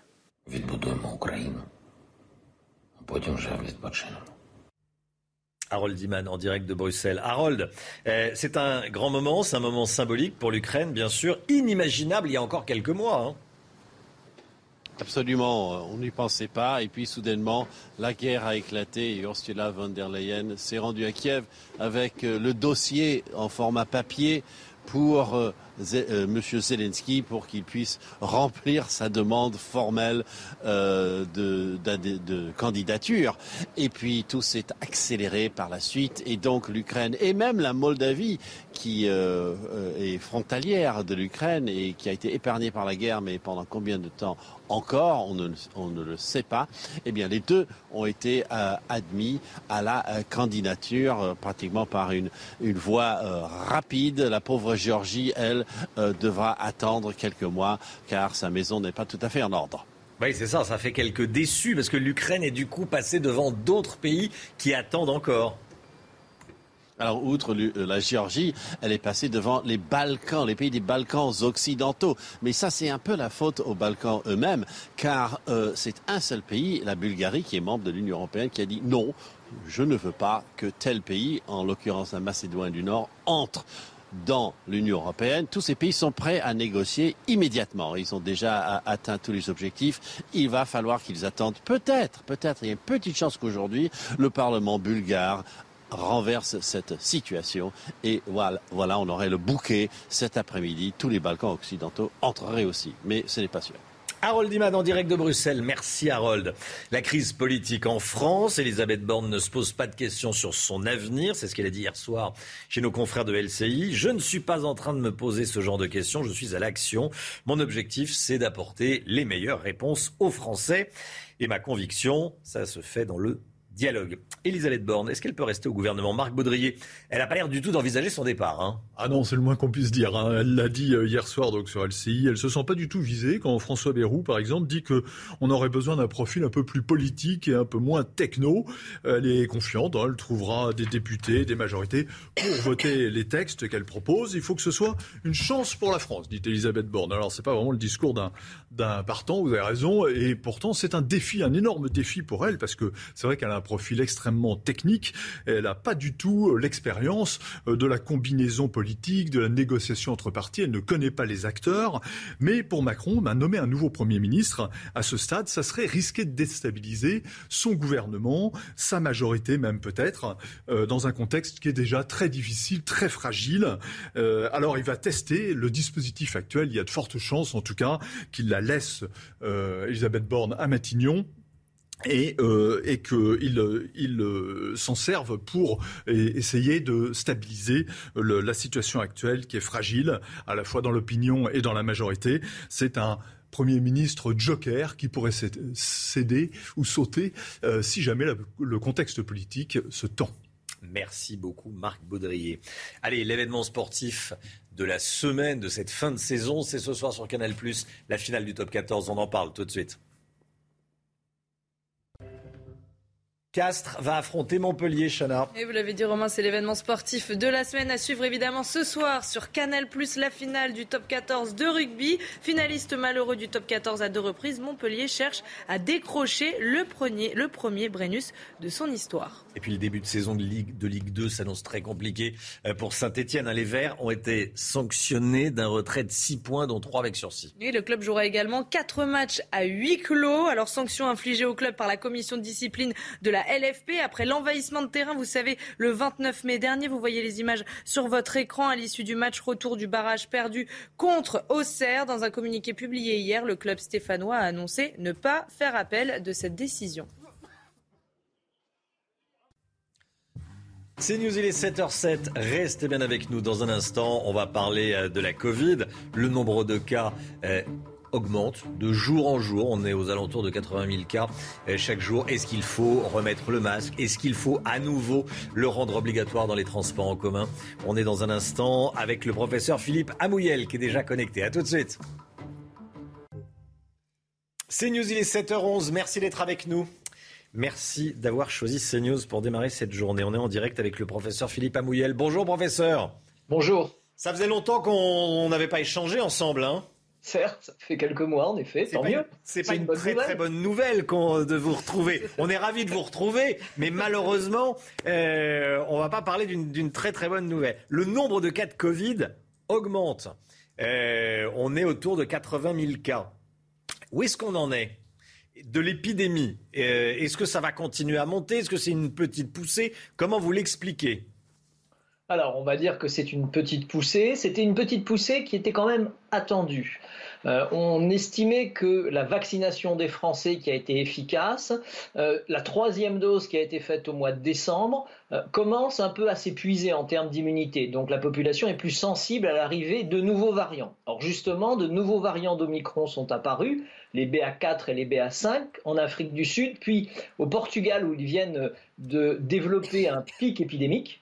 Et très concrètement, aujourd'hui, c'est arrivé en France. Mais on n'est pas du tout dans les mêmes conditions que celles de l'été passé. Qu'est-ce que vous voyez pour cet été, justement? Alors, euh, pour cet été, je ne sais pas, puisque je ne suis pas voyant, je ne vois pas, mais ce que je peux vous dire, c'est que euh, la progression, euh, ce qu'on espère, va rester probablement assez stable, ne, va pas ne devrait pas avoir un pic, sous réserve que les personnes les plus fragiles qui sont touchées actuellement, hein, on observe un, excès de décès chez les plus de 80 ans, se vaccinent pour faire cette quatrième dose ou pour ceux qui ne l'ont pas faite, fassent la troisième dose. C'est le premier point. La deuxième condition, c'est que ces personnes fragiles et nous tous, euh, essayons de les protéger, qu'elles se protègent. C'est-à-dire une remise du masque pour ces personnes, euh, lorsqu'on est en leur présence, une remise du masque, surtout dans des lieux clos qu'on sait fermés, mal aérés, comme par exemple un transport en commun. Alors justement, euh, est-ce qu'il faut, selon vous, imposer à nouveau le, masque obligatoire dans les, bus, dans les tramways, euh, dans, les, dans les métros pour les villes qui en ont? Non. Non, non, je pense pas. Je pense qu'il faut qu'on passe à une nouvelle phase qui est de responsabilisation. On va apprendre et devoir vivre avec ce virus. Ça, c'est le premier événement depuis la grande crise épidémique. Aujourd'hui, il faut se préparer à savoir sortir son masque quand c'est nécessaire ou qu'on en ressent le besoin, ou lorsque, par exemple, on doit euh, se passer les mains au, gel hydroalcoolique. il faut que ça devienne un réflexe euh, de protection et de prévention chez les Français sans qu'il soit imposé par une autorité quelconque. D'accord, ah oui, ça c'est quand même un, grand changement dans, dans l'approche. Hein. Complètement, et je pense que c'est vers ça qu'on doit aller. Il faut s'autonomiser. Les Français ont suffisamment reproché qu'on leur imposait des choses, on les contraignait. Et eh ben, une fois que la contrainte est passée parce qu'elle était nécessaire à ce moment-là, il faut qu'on apprenne à gérer nous-mêmes ces évolutions. Hmm. Aujourd'hui, quand on est positif, euh, on va pas travailler? Ou euh, si on se sent bien, on peut mettre un masque et voilà. Non, non, non, non. Quand on est positif aujourd'hui, on continue à s'isoler. Si vous avez eu un schéma vaccinal complet, c'est 7 jours, 5 jours éventuellement si vous êtes testé négatif au bout du cinquième jour. Et si votre schéma vaccinal n'est pas complet, c'est 10 jours. Donc, dans tous les cas, on s'isole pour ne pas transmettre. Vous auriez une grippe un peu forte, vous n'iriez pas travailler, vous risquez. On est exactement dans la même situation. Exactement dans la même situation. Euh, quel est le, variant numéro 1 actuellement? BA4, BA5 hein alors c'est ceux-là qui sont en train de devenir mm. prédominants hein, depuis cette semaine, donc ils deviennent euh, majoritaires, or ils sont plus transmissibles à cause d'une mutation que le précédent BA2. Euh, on parle, alors j'ai besoin de vos, lumières, on parle de personnes contaminées par une combinaison de deux variants. Alors il y a eu quelques cas hein, avec des, réinfections d'une part et d'autre part avec certains mutants euh, qui avaient pris euh, des mutations aux uns et aux autres, mais ça reste quand même des épisodes relativement modérés. Ce qu'il faut savoir, c'est que si vous avez été vacciné ou si vous, surtout vous n'avez pas été vacciné, vous risquez quand même de vous faire réinfecter par un variant BA5. Sauf que quand vous avez été vacciné, vous avez un risque de forme grave beaucoup plus faible que quand vous n'avez pas été. Donc c'est pour ça que les plus de 60 ans doivent partir faire leur quatrième dose et ceux qui n'ont pas fait la troisième devraient la faire. D'accord. Pour la rentrée, euh, vous allez me dire que vous n'avez pas de boule de cristal, mais bon, on va vers une vaccination pour tous ou pas? Alors, pour la rentrée, c'est un peu différent, puisque là, on va se retrouver dans des conditions de climat qui vont euh, plutôt favoriser un pic épidémique et éventuellement de nouveaux variants. Donc, on s'attend un peu à cette évolution. On saura probablement à partir de la fin du mois d'août, début du mois de septembre. Et il faudra peut-être, à ce moment-là, envisager, par exemple, comme pour la grippe, une revaccination toute la question se posera de savoir si il faut la rendre obligatoire ou non, et si on doit la faire avec les mêmes vaccins qu'on a actuellement ou avec les nouveaux vaccins qui sont en préparation, ciblés en particulier contre Omicron. Merci beaucoup, professeur Amouyel. Ce que je retiens, c'est que vous ne conseillez pas, vous ne conseillez plus de mesures euh, très contraignantes. Vous dites du bon sens, du bon sens. On est malade, on se masque et, euh, on ne va pas travailler, euh, mais, mais, rien d'obligatoire. Merci beaucoup, professeur Amouyel. Merci et bonne journée. Merci beaucoup, professeur de santé publique au CHU de Lille et, accessoirement directeur de la Fondation Alzheimer. 7h16, tout de suite le point info. Le chauffeur de camion qui a renversé volontairement un cycliste en janvier dernier en Charente-Maritime a été condamné à trois ans de prison, dont deux avec sursis. L'homme de 50 ans est également accusé de violence volontaire après être descendu de son véhicule pour frapper la victime. Il a été condamné à une obligation de soins et a versé 6 700 euros au plaignant. Son permis de conduire a été annulé et il ne pourra pas le passer pendant deux ans. 330 cas de variole du singe confirmés en France, dont une grande majorité en Ile-de-France. Parmi eux, une femme a été contaminée par le virus, une première dans l'Hexagone. Jusqu'à maintenant, la variole du singe concernait majoritairement des hommes homosexuels. Dans le monde, 3200 cas ont été recensés. New York vend debout contre l'arrêt de la Cour suprême sur les armes à feu. Concrètement, cet arrêt autorise n'importe quel New-Yorkais à porter une arme sur lui dans la rue du moment qu'il l'a acheté légalement, ce qui était interdit jusqu'à présent par une loi spécifique à l'État de New York. Joe Biden s'est dit profondément déçu par cette décision contraire au bon sens. Le téléphone mobile et les abonnements, les petits prix, c'est fini. C'est ce que nous dit Eric de Ritmaten ce matin. Thank you. L'économie avec vous, Eric. Euh, la fin des prix bas dans le téléphone mobile. Les prix vont grimper. On parle évidemment des prix des abonnements, Eric. Hein. Absolument. Alors, deux choses. D'abord, euh, les nouveaux abonnements. Si vous souscrivez, vous verrez plus d'abonnements à 1 euro ou 5 euros. Vous savez, ces offres extraordinaires. Ça, c'est fini. Et puis, pour les abonnements en cours, eh bien là, ça va progresser. D'ailleurs, l'an dernier, hein, j'ai vu les chiffres, ils ont augmenté de 3,1%, ce qui était une première en 2021. Eh bien, ça va continuer. Les abonnements les moins chers qui étaient à 9,99 vont passer à 11,99. Ça fait une sacrée augmentation. Euh, je vous donne l'exemple d'SFR qui était à 10 euros, ça passera à 13. Bouygues 9,99 à 12,99. Voilà. Le chiffre important, c'est celui que vous voyez sous les yeux. C'est que tout simplement, euh, les, opérateurs français ne sont pas assez rémunérés, comme on dit. C'est-à-dire que l'abonnement moyen en France, par mois, 13 euros. Vous voyez, voilà, c'est l'abonnement moyen. En Allemagne, il est à 45 euros. Aux États-Unis, 63 par mois. Et ça, les opérateurs ne s'en sortent plus. Pourquoi? Trois raisons. D'abord, la consommation électrique. Pour émettre des ondes, il faut de l'électricité. Or, les opérateurs payent de plus en plus cher sous courant électrique. Deuxièmement, la 5G se développe. D'énormes investissements en cours. Ils ont augmenté de 57% en 10 ans les investissements. Et donc les opérateurs ont besoin de faire rentrer du cash, comme on dit. Et puis ils vont emprunter, bien sûr, pour développer ces futurs réseaux. Donc vous le voyez, c'est un peu la fin des cadeaux, la fin des bas prix. Il faut s'attendre à un juste prix pour les téléphones, pour les abonnements des téléphones mobiles, les smartphones. C'est News, il est 7h20, restez bien avec nous dans un instant. Écoutez bien, on va parler d'un rapport du Sénat sur l'état de nos ponts. Un pont sur cinq environ un pont sur cinq serait en mauvais état structurel. On va en parler dans un instant avec vous, Pierre Chasseret. Bonjour Pierre. Bonjour Et à tout de suite. 15 à 20% des ponts en France seraient en mauvais état structurel. Pierre Chasseret avec nous. Bonjour Pierre. Bonjour. C'est ce que révèle le Sénat dans un rapport rendu par le sénateur Bruno Belin. Qu'est-ce qu'il y a précisément dans ce rapport? Alors, déjà, déjà une estimation sur le nombre de ponts en France 200 000 ponts, 15 à 20% qui seraient dans un état, dans un mauvais état structurel. Ça veut dire quoi? Ça veut dire un manque de financement euh, véritablement fort qui aujourd'hui met en péril le fait que le pont puisse continuer à rester ouvert avec clairement une menace d'effondrement du pont. Alors, dispose-t-on d'une cartographie précise de ces ponts en mauvais état? Euh, En clair, est-ce qu'on sait où ils sont? Alors j'espère que vous êtes bien accrochés parce qu'il y a un truc extraordinaire en France. Personne ne sait, même au ministère des Transports, mmh. personne ne sait où sont les ponts. Il n'existe aucune cartographie de nos ouvrages d'art en France. Ça paraît totalement fou. On sait juste une chose, c'est que 90% de ces ponts sont gérés par des collectivités territoriales avec des moyens qui sont extrêmement faibles, extrêmement limités, si tant est que, si bien que les, collectivités territoriales aujourd'hui ne sont plus en mesure d'en un recensement national, c'est ce que vous Rien. dites. On ne sait pas département par département, région par région. Même pas. Personne ne sait où ils sont. Bon, que préconise ce rapport? Alors, le rapport est très clair. Il préconise plusieurs choses. la première chose, déjà, les identifier, avoir une cartographie précise, déterminer qui en est le propriétaire. Pourquoi? Parce qu'on estime que 10% des ponts en France sont orphelins, c'est-à-dire que Personne n'en a la gestion.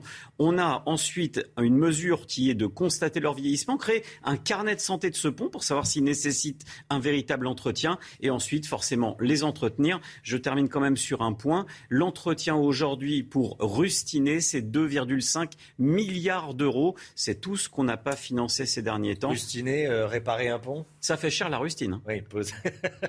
2 milliards 5. Non mais c'est très grave parce que c'est notre patrimoine routier qu'on n'entretient plus, qu'on a laissé à l'abandon et aujourd'hui on se retrouve face à une impasse qui rappelle certainement pour ceux qui connaissent euh, le rail en France qui manque sérieusement d'investissement au niveau de l'entretien. Merci beaucoup Pierre. 7h25. Restez bien avec nous. Tout de suite, c'est le, temps, la météo avec Alexandra Blanc. On commence avec la météo des plages. Alexandra Blanc, vous nous emmenez à Vienne dans l'Isère. Il y a eu des, des grêlons et, et beaucoup d'eau. Hein.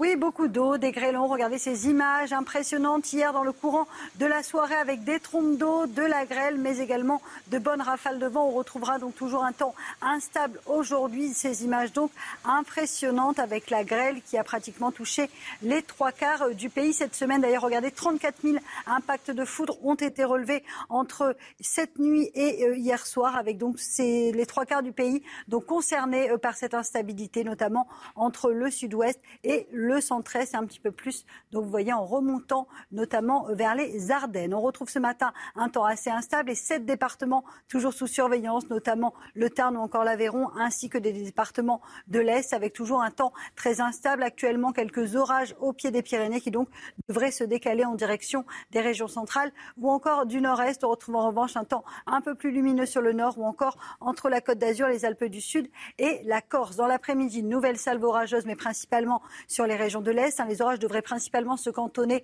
aux Alpes, au Jura, au Doubs, encore en remontant vers les Ardennes. On retrouve également l'arrivée d'une nouvelle perturbation par la Bretagne et quelques belles éclaircies entre le sud-ouest, le golfe du Lion ou encore le nord de la Corse. Les températures stationnaires est plutôt douces ce matin, avec en moyenne 15 degrés à Dijon, 16 degrés pour Toulouse ou encore 21 degrés à Marseille. Et dans l'après-midi, eh bien, c'est la dégringolade sur les régions du Nord, 23 degrés en moyenne pour Paris ou encore euh, pour la région lilloise. Vous aurez seulement 22 degrés pour Limoges, 26 degrés à Toulouse et 29 degrés à Marseille. Température donc vraiment en baisse sur le nord. La suite du programme, votre week-end, eh bien le week-end ne s'annonce pas placé sous le signe du soleil avec au programme des intempéries, de nouveaux orages, de la grêle et des températures un petit peu justes pour la saison.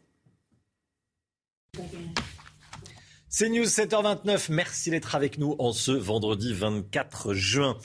Un nouveau refus d'obtempérer dans la région lilloise. Des policiers ont été percutés par un véhicule. Un d'eux a été blessé. Le suspect connu des services de police a réussi à prendre la fuite. Il a été interpellé.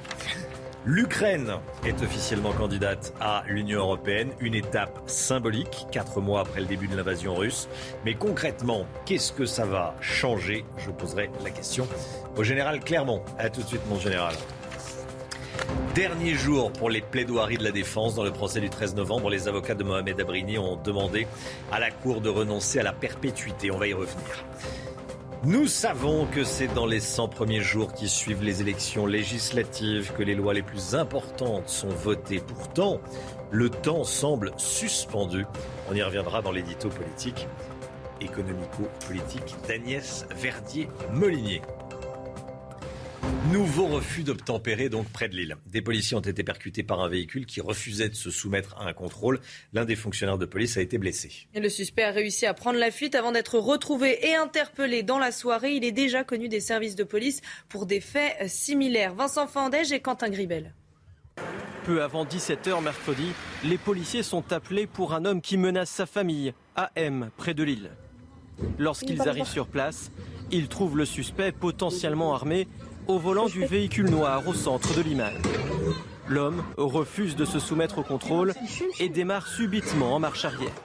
L'individu a été très très vite à démarrer et a enclenché une marche arrière, euh, projetant euh, un de nos collègues au, au sol en, le coinçant euh, tout près des voitures en stationnement. Et on a eu forcément un, un tir d'un de, de, nos collègues pour, pour stopper cette manœuvre. Un deuxième tir suit mais le suspect réussit tout de même à prendre la fuite. Un homme déjà bien connu des forces de l'ordre. Il a déjà utilisé à une époque son, son, véhicule. Il y avait un collègue qui était passé sur le capot, donc c'est pas ses premiers faits. Et, donc je pense que ça lui faisait pas peur de renverser quelques collègues en plus. Hein. Le policier heurté, légèrement blessé, a été transporté à l'hôpital. Le principal suspect, lui, a été interpellé dans la soirée. C'est une information de la nuit. L'Ukraine est désormais officiellement candidate à l'Union européenne. Les dirigeants des 27 ont validé sa candidature, ainsi que celle de la Moldavie. Une étape très symbolique, quatre mois après le début de la guerre. Emmanuel Macron salue un signal très fort vis-à-vis -vis de la Russie. Écoutez. Aujourd'hui, c'est une perspective européenne que nous reconnaissons à l'Ukraine, la Moldavie et la Géorgie, ce qui est donc un signal très fort vis-à-vis de la Russie et dans le contexte géopolitique que nous évoquions, et avec le choix fait pour euh, l'Ukraine et la Moldavie d'accorder donc ce statut de candidat à l'adhésion à l'Union européenne. Je pense que le, message qui est envoyé aujourd'hui très clairement, et nous l'avons vu à l'instant avec le président Zelensky, est un message très fort, cohérent avec ce que notre Europe, depuis le premier jour du conflit, a su faire. C'est-à-dire réagir de manière rapide, historique et unie Général Clermont avec nous, l'Union européenne qui valide donc la candidature de, l'Ukraine. Général, concrètement, qu'est-ce que ça va changer pour l'Ukraine? D'abord, on a compris que c'est vraiment la, conséquence directe de la guerre en Ukraine. S'il n'y avait pas eu de guerre en Ukraine, euh, cette candidature n'aurait jamais été acceptée parce que euh, l'Ukraine et encore plus la Moldavie euh, sont assez loin des standards qui permettraient d'avoir que cette candidature soit acceptée. Donc en réalité, ça s'inscrit aujourd'hui dans la stratégie de l'Union européenne, ça s'inscrit dans dans la double stratégie de soutien à l'Ukraine et d'isolement, de volonté d'isolement de la Russie, avec trois volets. Donc c'est le troisième volet, le nouveau volet. Premier volet, les sanctions, les citernes sanctions qui, servent à isoler la Russie. Deuxième volet, l'aide humanitaire, financière et militaire de l'Union européenne à l'Ukraine. Et ce troisième volet qui a la main tendue à, à l'Ukraine, la main tendue de l'Union européenne à l'Ukraine pour qu'elle rejoigne un jour la famille européenne. Ce jour, c'est sans doute pas demain matin, c'est plutôt au moins dans une dizaine d'années. Ceci étant dit, ça a deux aspects directs sur la guerre, deux conséquences directes. Le premier, c'est que ça va booster le moral de la population et le moral des troupes. Et le moral, c'est très important. Vraiment, le sentiment d'être soutenu par la communauté euh, internationale et l'Union européenne, qui était une aspiration majeure euh, euh, du peuple ukrainien. Et puis le deuxième effet, par contre, lui, il est moins positif, c'est que c'est vraiment une humiliation, un camouflet pour la Russie. Et il est fort probable que Vladimir Poutine va réagir violemment que ce soit militairement ou économiquement. Donc il faut s'attendre à des représailles violentes euh, sur les pays de l'Union européenne. Merci mon général. Cette nuit, un homme a ouvert le feu euh, près des Champs-Élysées à Paris. Ça s'est passé aux alentours de, 22 heures. Oui, rue Pierre Charon, dans un bar à chicha. Deux personnes ont été blessées. Le tireur a pris la fuite et une enquête a été ouverte. Le procès des terroristes islamistes du 13 novembre, dernier jour pour les plaidoiries de la défense. Aujourd'hui, hier, les avocats de Mohamed Abrignon ont pris la parole. Ils ont demandé à la Cour de renoncer à la perpétuité. Ils insistent sur le fait que leur client a renoncé à faire partie du commando. Toutes les dernières informations avec Noémie Schulz qui suit ce procès pour CNews pour avoir accepté de représenter Salah Abdeslam. Ils ont été l'objet de très vives critiques pendant toute l'année. Olivia Ronen et Martin Vett sont les deux derniers avocats à prendre la parole aujourd'hui. Ils vont plaider pour le seul membre encore en vie des commandos du 13 novembre. Salah Abdeslam, présenté par le parquet national antiterroriste comme le co-auteur des attaques et contre qui la peine la plus lourde en droit français a été requise, la réclusion criminelle avec perpétuité incompressible. L'objectif de ces deux avocats sera donc de convaincre les magistrats de le condamner à une peine moins sévère pour lui laisser l'espoir de pouvoir un jour, même dans très longtemps, de pouvoir sortir un jour euh, de prison. Ils vont s'appuyer sur le fait que Salah Abdeslam a renoncé à se faire exploser. C'est ce qu'il a euh, expliqué pendant le procès. J'ai renoncé par euh, humanité. Salah Abdeslam qui a aussi affirmé avoir été informé au dernier moment des projets d'attentat par Abdelhamid Abaoud et par son frère Brahim Abdeslam. Des arguments qui n'ont jamais convaincu le parquet antiterroriste. Il n'a pas renoncé il a bien tenté de se faire exploser. Il a le sang de toutes les victimes sur ses mains, ont notamment euh, avancé euh, les avocats euh, généraux. C'est dire si la tâche d'Olivia Ronen et Martin Vett aujourd'hui sera difficile. Est-ce que le Covid peut nous gâcher nos vacances d'été? Ben On se pose la question. Le nombre de contaminations repart à la hausse en France. On regarde les chiffres ensemble près de 80 000 nouveaux cas ces dernières 24 heures, Chana. Oui, 14 500 patients hospitalisés, 841 sont en soins critiques et 50 décès ont été recensés. Alors comme tous les matins, on vous consulte dans la matinale. Ce matin, on vous pose cette question. Face au rebond épidémique en France, est-ce qu'il faut remettre le masque dans les transports en commun? Écoutez vos réponses, c'est votre avis. Oui, je crois que ça serait une bonne idée. Mais je suis pas convaincue que les gens vont le faire. D'une part, ça peut être positif. C'est surtout pour la santé de tout le monde, pour la protection de tous les usagers. Donc euh, moi, euh, personnellement, ça ne me dérange pas de remettre le masque. Le masque, il protège les autres contre ce que vous vous émettez. C'est une bonne chose de le remettre si jamais il y a une remontée, une remontée euh, de la pandémie. C'est ceux qui veulent, on a le droit de faire ce qu'on veut maintenant. Donc moi je suis pour que ceux qui ont envie puissent le porter. Après savoir s'ils vont obéir, c'est pas sûr parce que de toute façon ils y croient plus. Il y a que quand ils sont malades qu'ils comprennent. Et quand ils sont malades, une fois qu'ils ont été malades, ils disent de toute façon c'est plus la peine que j'ai déjà été infecté. Voilà, c'est votre avis tous les matins dans la matinale. Le Festival d'Avignon démarre le 7 juillet. Pour l'occasion, plus de 150 000 festivaliers sont attendus au, mois de juillet. La question du masque va se poser également là-bas. Hein. Et oui, va-t-il faire son grand retour dans les salles de théâtre? Reportage sur place signé Stéphanie Rouquier. À deux semaines du lancement de la 76e édition du festival, Avignon se prépare. Les affiches commencent à fleurir sur les murs. Les théâtres montent les décors. Il faut des prolongs avec C'est du matin jusqu'au soir. Il y, a, il y a sept représentations. Un programme chargé, des comédiens comblés. Seule ombre au tableau, la Covid. Depuis trois semaines, le taux d'incidence dans le Vaucluse augmente. Aujourd'hui, il dépasse les 300. Il était à 20 l'an dernier à la même période. Alors certains professionnels de la santé recommandent le retour du masque dans les théâtres. À partir du moment où c'est obligatoire, je ne le souhaite pas, mais, mais nous respecterons euh, la loi.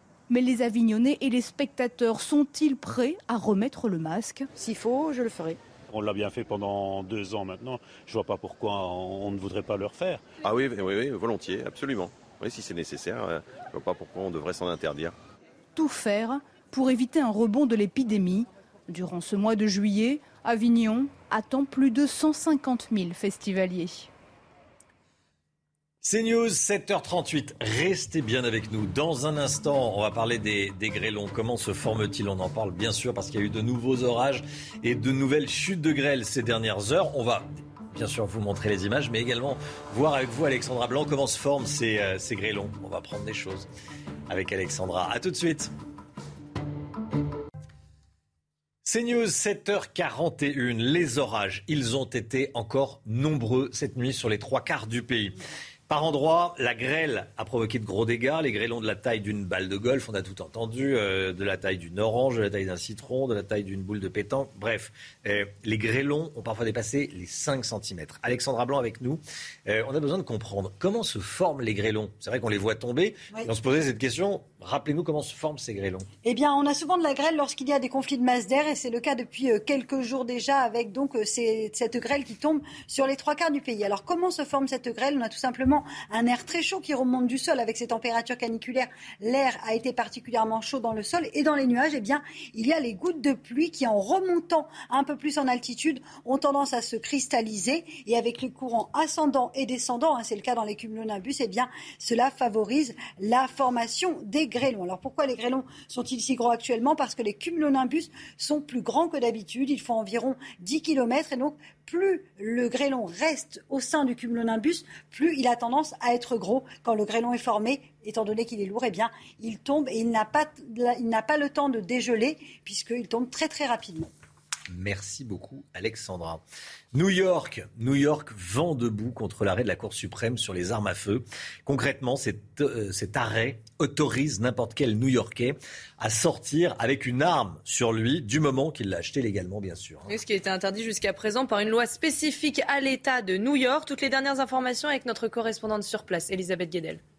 C'est un choc pour les New-Yorkais. Hein. La majorité des New-Yorkais, 66%, euh, sont favorables à ce genre de loi. C'est valable aussi à Washington, par exemple, la capitale fédérale, ou encore euh, dans d'autres villes euh, en Californie.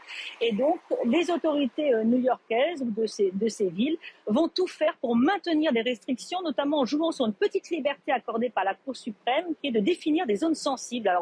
New York ne pourra pas être considéré comme une zone sensible dans son entier, mais par exemple le métro ou encore les, lieux touristiques pourront euh, euh, être considérés comme des zones sensibles et donc maintenir des restrictions sur le port euh, des armes. Bonne nouvelle toutefois pour euh, les partisans d'un plus grand contrôle de la circulation des armes à feu. Ça vient du Sénat américain à Washington, le Sénat, les démocrates et quelques républicains se sont mis d'accord sur un texte. Ils ont voté un texte sur des mesures de sécurité des armes à feu, des petites mesures, mais c'est déjà un grand pas. Et si c'est adopté par l'autre chambre du Congrès, la Chambre des représentants, eh bien, ça sera vraiment un grand pas, même si ce sont des petites mesures sur la sécurité euh, des armes à feu, un grand pas pour les États-Unis en matière de lutte contre euh, la violence liée aux armes à feu. Elisabeth Guedel à New York. 8h moins le quart, le point info tout de suite, Chanel Housteau. Un réseau de voleurs démantelé au Trocadéro à Paris. C'est une information de nos confrères du Parisien ce matin. Téléphone portable, chaîne en or ou encore ordinateur. Un groupe de 17 mineurs isolés est soupçonné d'avoir volé des touristes étrangers. Ces jeunes voleurs auraient agi sous la menace de sept Algériens plus âgés qui les maltraitaient et les droguaient. Ces têtes pensantes du réseau ont été mises en examen et écrouées. Une information judiciaire ouverte pour des piqûres pendant la fête de la musique. Ça s'est passé à Nancy. Un homme a été mis en examen et placé en détention provisoire. Il s'agit d'un SDF de 35 ans soupçonné d'avoir piqué trois personnes. Deux seringues ont été retrouvées dans son sac à dos. Attention, si vous prenez les transports en commun ce matin, en Ile-de-France, des perturbations sont attendues après un appel à la grève de la RATP et de la SNCF. Les lignes A, C et D du RER e vont être particulièrement touchées. Seulement un train sur trois circulera sur les lignes H, J, L et R du Transilien. Et puis cette information qui tombe à l'instant, les forces ukrainiennes ont reçu l'ordre de se retirer de Severodonetsk. Les forces ukrainiennes ont reçu l'ordre de se retirer de Severodonetsk. Euh, un commentaire général Clermont Ça me paraît sage. Hein. Euh, l'armée ukrainienne doit éviter ce qui lui est arrivé à Mariupol, c'est-à-dire euh, se retrouver encerclé, prisonnier. Et, il fallait partir avant que, les, avant que les Russes n'aient pris la totalité de la ville pour protéger d'autres villes, en particulier les Itchank, qui sera la prochaine cible des Russes, et très rapidement les, les villes, du, les villes de l'oblast de Donetsk qui seront les, prochains objectifs. La stratégie, c'est prendre les villes une par une. Merci mon général. Voilà, l'information vient de tomber. L'économie, pourquoi le gaz est-il autant stratégique? On en parle avec Eric de Ritmaten. L'économie avec vous, Eric de Ritmaten, et euh, cette mobilisation générale autour du gaz. Eric, euh, la France va mettre le paquet, comme on dit, pour ne pas manquer de gaz cet hiver. Vous nous dites qu'on n'avait pas le choix on n'a pas le choix parce que le gaz est vraiment stratégique, c'est très important. Je vais vous donner juste un chiffre. Savez-vous que 38% du gaz en France est fait pour chauffer les maisons, hein, d'une part, et pour cuisiner. Voilà, 38% du gaz. Le reste, bah, c'est pour les industries, etc. Alors là, on met les gros moyens. Trois choses importantes à retenir ce matin.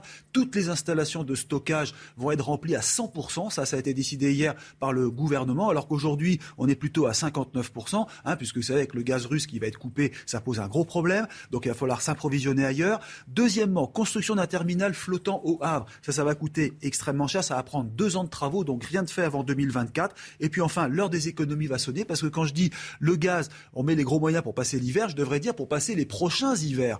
Le rationnement en vue, on peut parler, on peut employer le terme de rationnement. On va demander aux Français de baisser leur consommation de gaz de 10% sur deux ans, mais aussi aux industriels.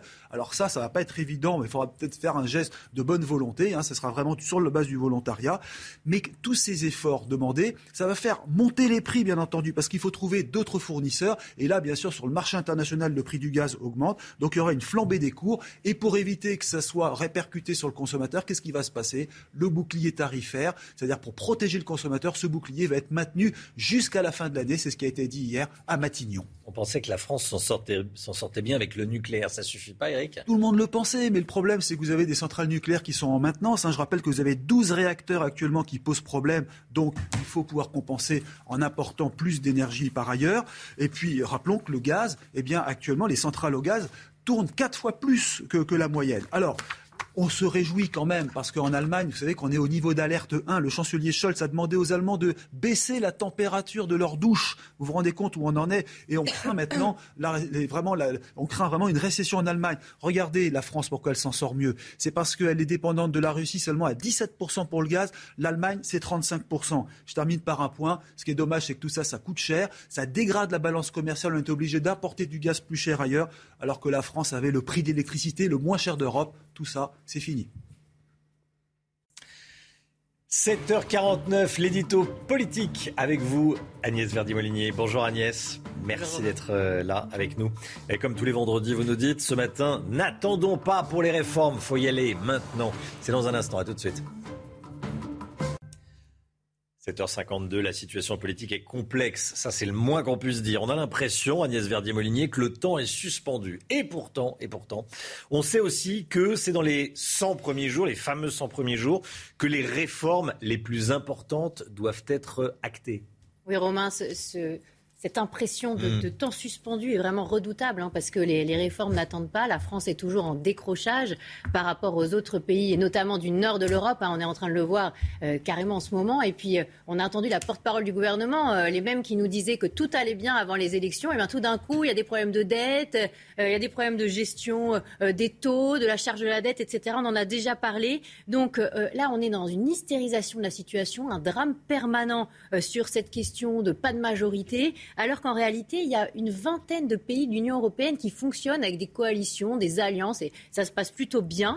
Et donc, c'est pas parce que, soi-disant, on n'a pas la culture du compromis qu'on ne peut pas y arriver, qu'on ne peut pas faire passer de réformes. Moi, je suis persuadée du contraire. Pour vous, la France n'est pas du tout ingouvernable avec le Parlement issu des urnes dimanche dernier. Hein. Non, c'est incroyable la situation actuelle, hein, parce que ça fait des années qu'on dit le Parlement est croupion, les députés n'ont pas de pouvoir, euh, on a une hyper-présidence, euh, on devrait avoir des choses beaucoup plus équilibrées, des contre-pouvoirs, etc. Et en réalité, la culture de compromis existe déjà, puisque beaucoup de textes de la précédente législature sont passés aussi avec des voix de parlementaires, sénateurs ou députés d'autres partis. Hein.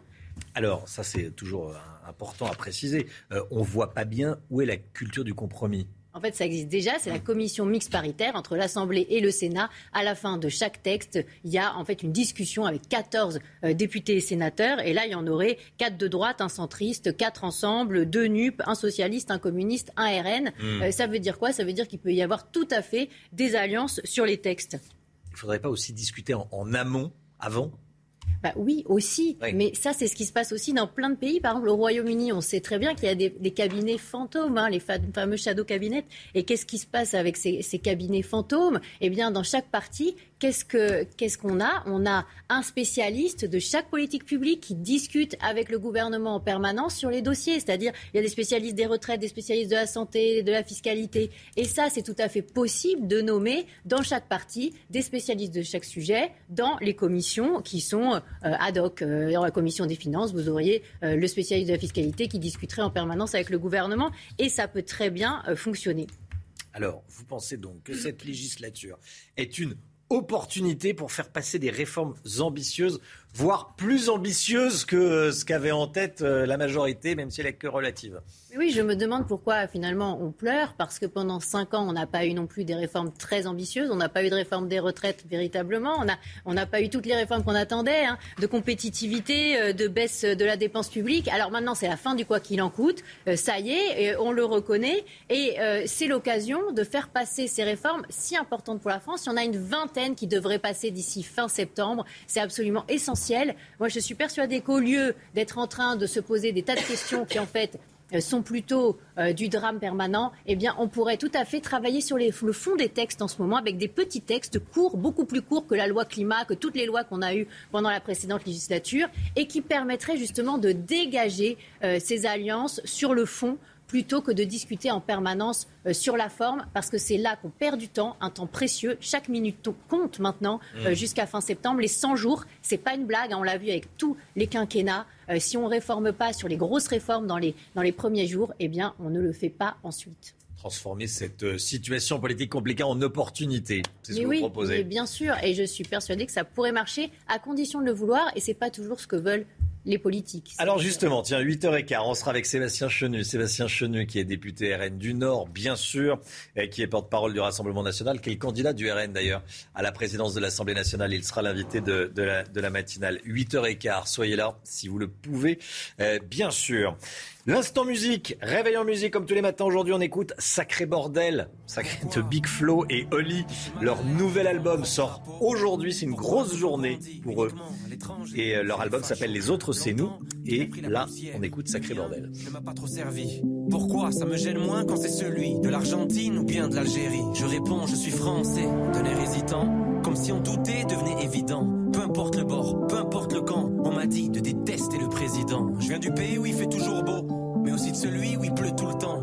Dis-moi de qui je suis le descendant? Des collabos ou bien des résistants? Autant de cons que de complexes. Si je pars, vous allez pas manquer. Mais à l'autre bout du monde, premier réflexe. Je cherche, il y a des Français. Voilà le duo qui va fêter la sortie de son nouvel album ce soir avec un concert événement à l'Accord Arena à la Défense. Voilà, c'est la journée Big Flo et Oli. 7h58, Alexandra Blanc, le temps tout de suite. La police.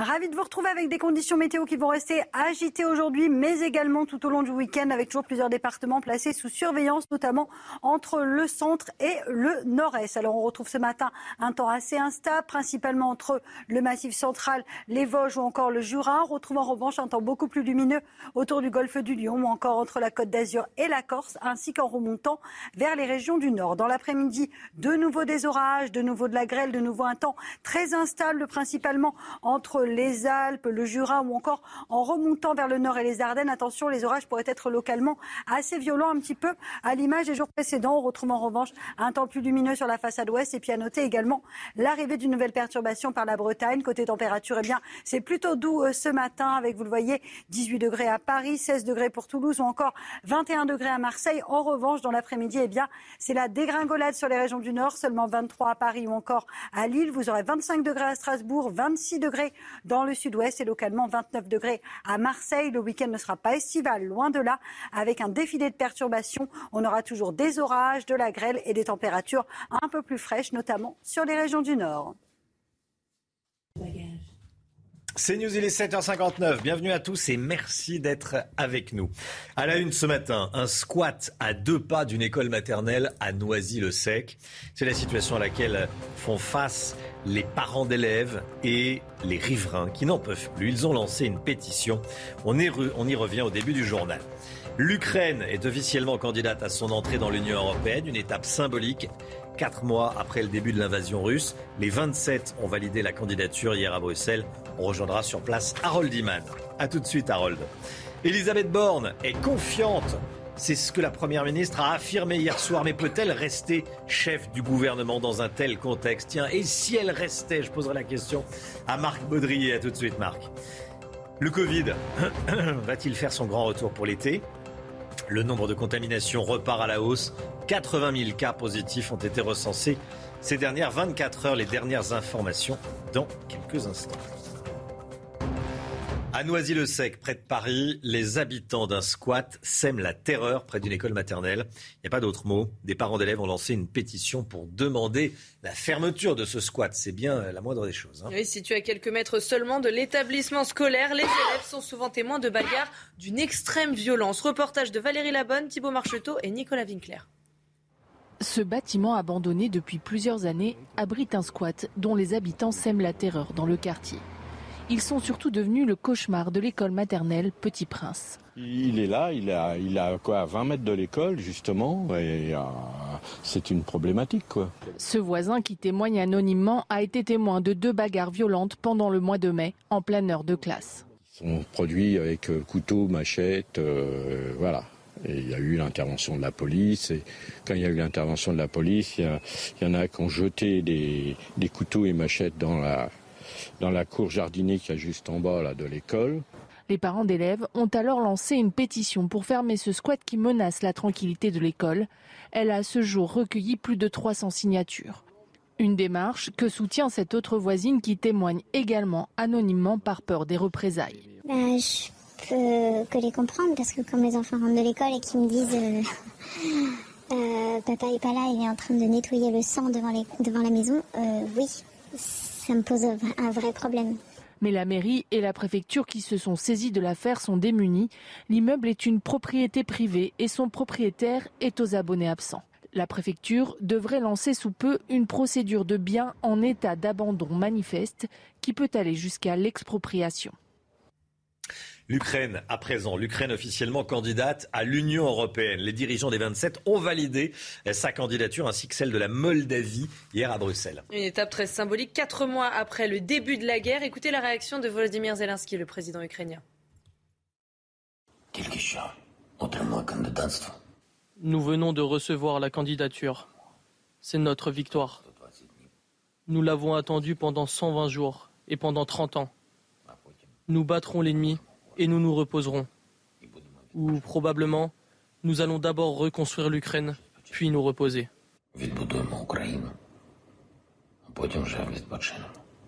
Ah, la Volodymyr Zelensky qui, chuchote. On ne sait pas bien pourquoi il, il a cette voix, mais euh, voilà, c'était sa vidéo d'hier soir. Harold Iman en direct de Bruxelles. Harold, c'est un moment symbolique hein, pour l'Ukraine, inimaginable il y a encore quelques mois.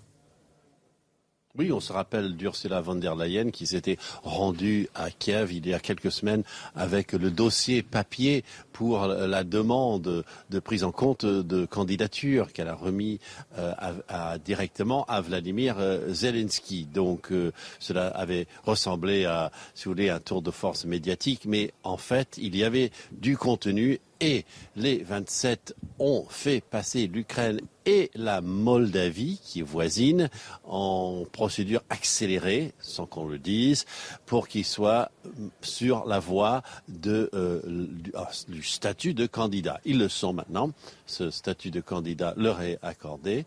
Et euh, le problème, c'est qu'on est un peu passé devant euh, certains autres pays pour y arriver. La Géorgie n'a pas eu droit à ce traitement, elle qui est frontalière de la Russie, mais qui n'a pas encore mis sa maison en ordre, et les pays des Balkans, eux, qui n'ont pas, euh, qui attendent depuis parfois 10 ans, 15 ans pour entrer dans l'Union européenne, mais comme il n'y a pas d'accord entre eux et que la Bulgarie, membre de l'Union européenne, n'est pas d'accord pour l'entrée de certains d'entre eux, eh bien tout a été bloqué. Mais les Balkaniques, ici à Bruxelles, ont dit bon, ce n'est pas si grave, on comprend, il y a la guerre en Ukraine. Et du côté du Kremlin, eh bien, on dit que cette adhésion est un acte hostile. Harold Iman en direct de Bruxelles. Merci beaucoup Harold. Et puis cette information euh, que je vous donnais il y a, une vingtaine de minutes. Les combats euh, continuent dans, l'est du pays, bien sûr, mais on vient d'apprendre que les forces ukrainiennes ont reçu l'ordre de se retirer de Severodonetsk, la ville clé du, du Donbass. Severodonetsk est un point stratégique de cette guerre.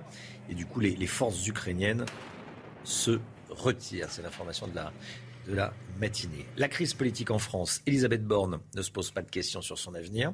C'est ce qu'elle a dit hier soir chez nos confrères de LCI. Regardez, je ne suis pas en train de me poser ce genre de questions, je suis à l'action.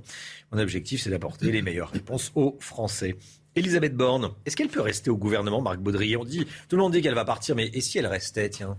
Eh bien, écoutez, en tout cas, elle se sent pas du tout visée euh, lorsque François Bayrou dit que on aurait besoin d'un profil un peu plus politique que technique euh, pour euh, Matignon. Elle trouvera des députés et des majorités pour voter les textes qu'elle proposera à l'Assemblée.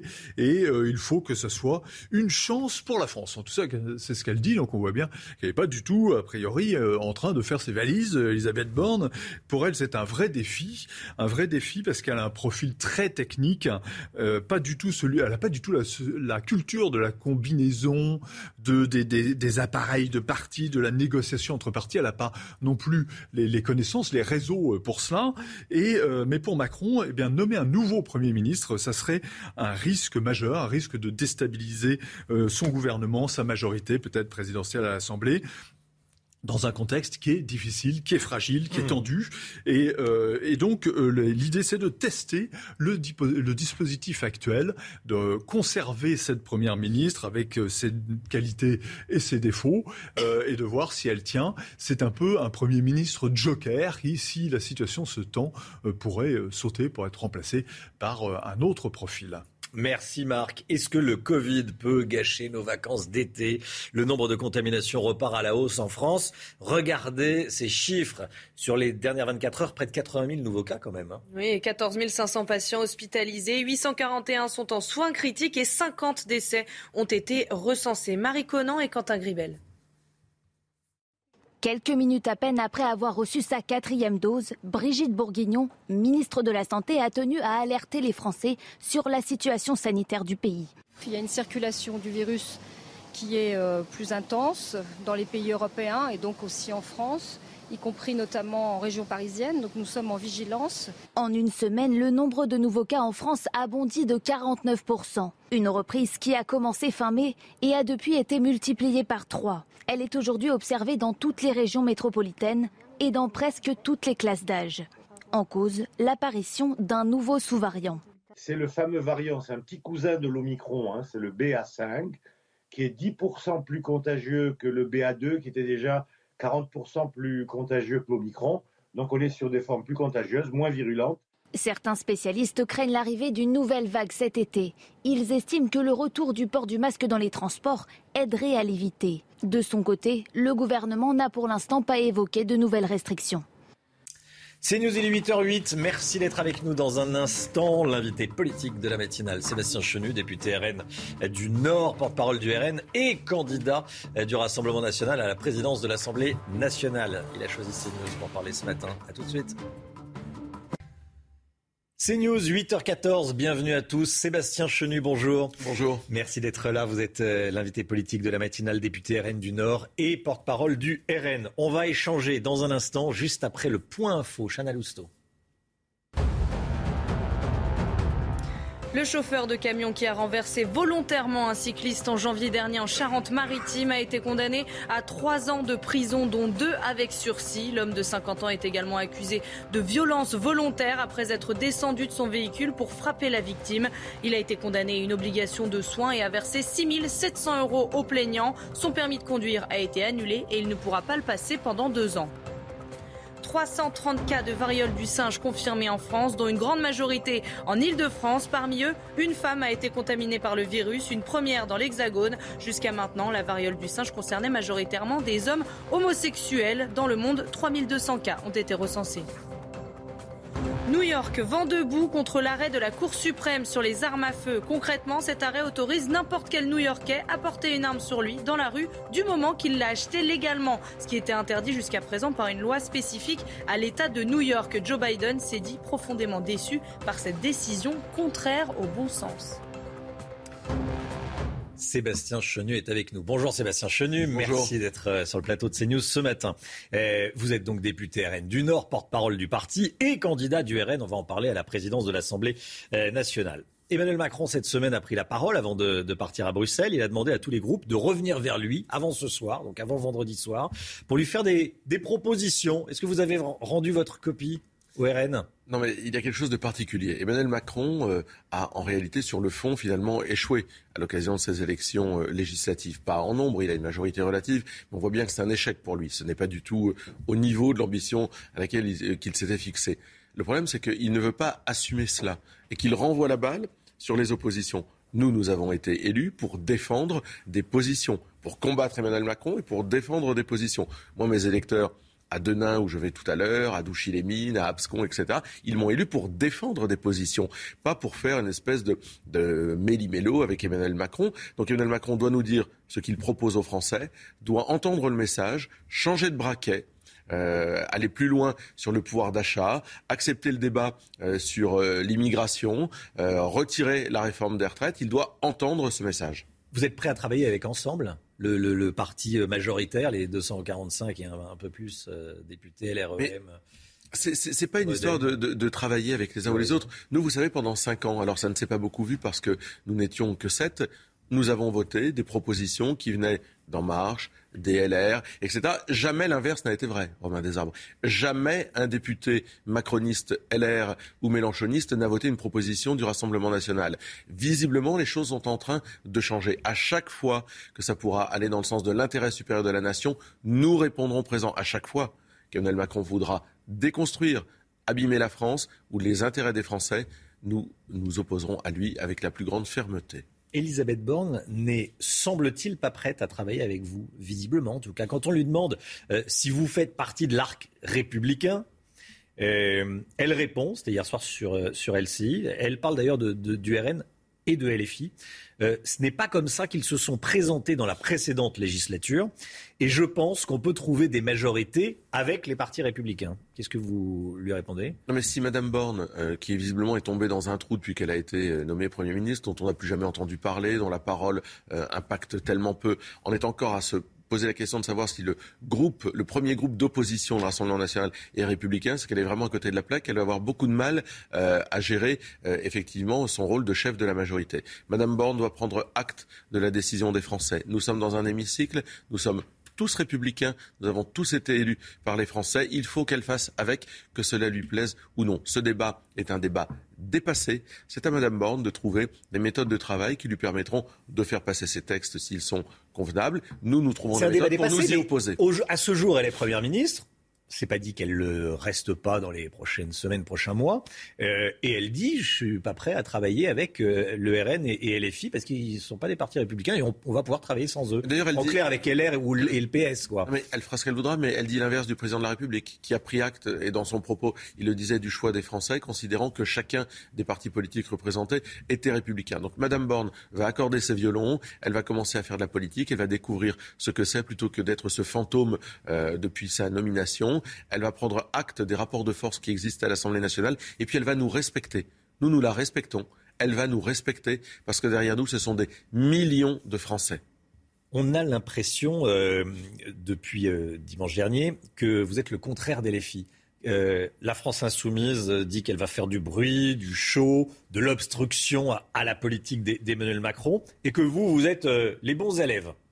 Vous savez, nous, on respecte les institutions. Est-ce que vous vous êtes dit ça euh, en, arrivant à l'Assemblée nationale On va euh, euh, paraître l'être, j'imagine que vous le dites, mais et, paraître également sérieux, plus sérieux. Mais, bien sûr, nous respectons les institutions. Nous ne sommes pas là pour transformer l'Assemblée nationale en Assemblée générale des Verts, en squat, en ZAD. On respecte les institutions. D'abord, on respecte le lieu dans lequel on travaille et on respecte les institutions qui ont été créées par Michel Debré et qui permettent à ce pays d'avancer quoi qu'il en coûte, comme dirait le président de la République, vaille que vaille. Mmh. Et donc nous respectons les institutions, nous allons nous opposer et à chaque fois nous allons proposer. On n'est pas là pour bloquer la France, on n'est pas là pour bloquer les institutions de notre pays, on n'est pas là pour bordéliser l'Assemblée nationale. On laisse ça à ceux euh, qui ne respectent pas les institutions. Si ça plaît euh, aux leaders d'extrême gauche, euh, à tous ces gens de la France insoumise, d'abîmer encore un peu plus notre pays par ce type de comportement, c'est leur problème. Nous, nous serons des gens responsables. Vous n'avez pas peur alors d'apparaître comme les, bons élèves Alors les bons élèves, c'est bien, mais on les voit moins, les bons élèves. Non, mais vous savez, à 89, on va nous voir et on va nous entendre. Mmh. Rassurez-vous, croyez-moi. Et vu les profils que nous avons, les gens euh, solides, les gens compétents, les gens qui ont du caractère dans notre groupe, on va nous voir, on va nous entendre.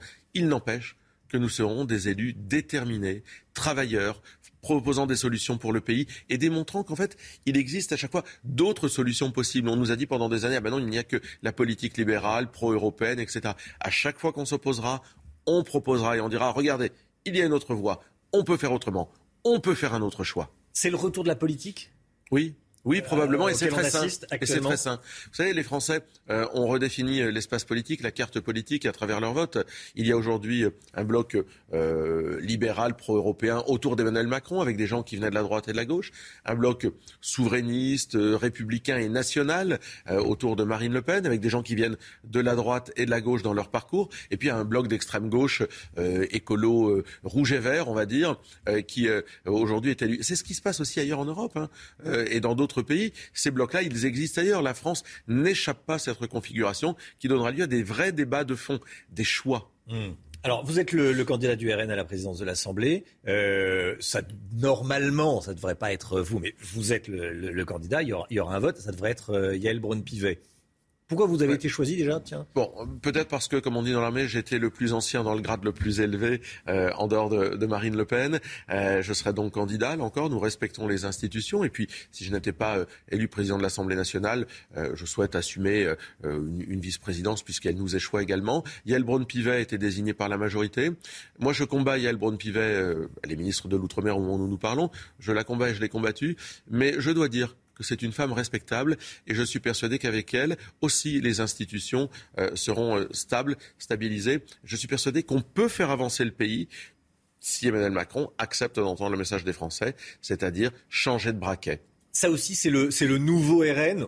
On, peut dire du bien d'un, d'un, même si c'est un adversaire politique, dire que humainement ça euh, gagne bien. Euh, si, si, je dis que Mme euh, Braun-Pivet est une femme respectable, ce hmm. c'est pas pour autant que je ne combattrai pas ses idées pied à pied. je pense qu'elle se trompe. Je pense que elle a soutient, elle soutient et elle a soutenu une majorité qui va dans le mauvais sens.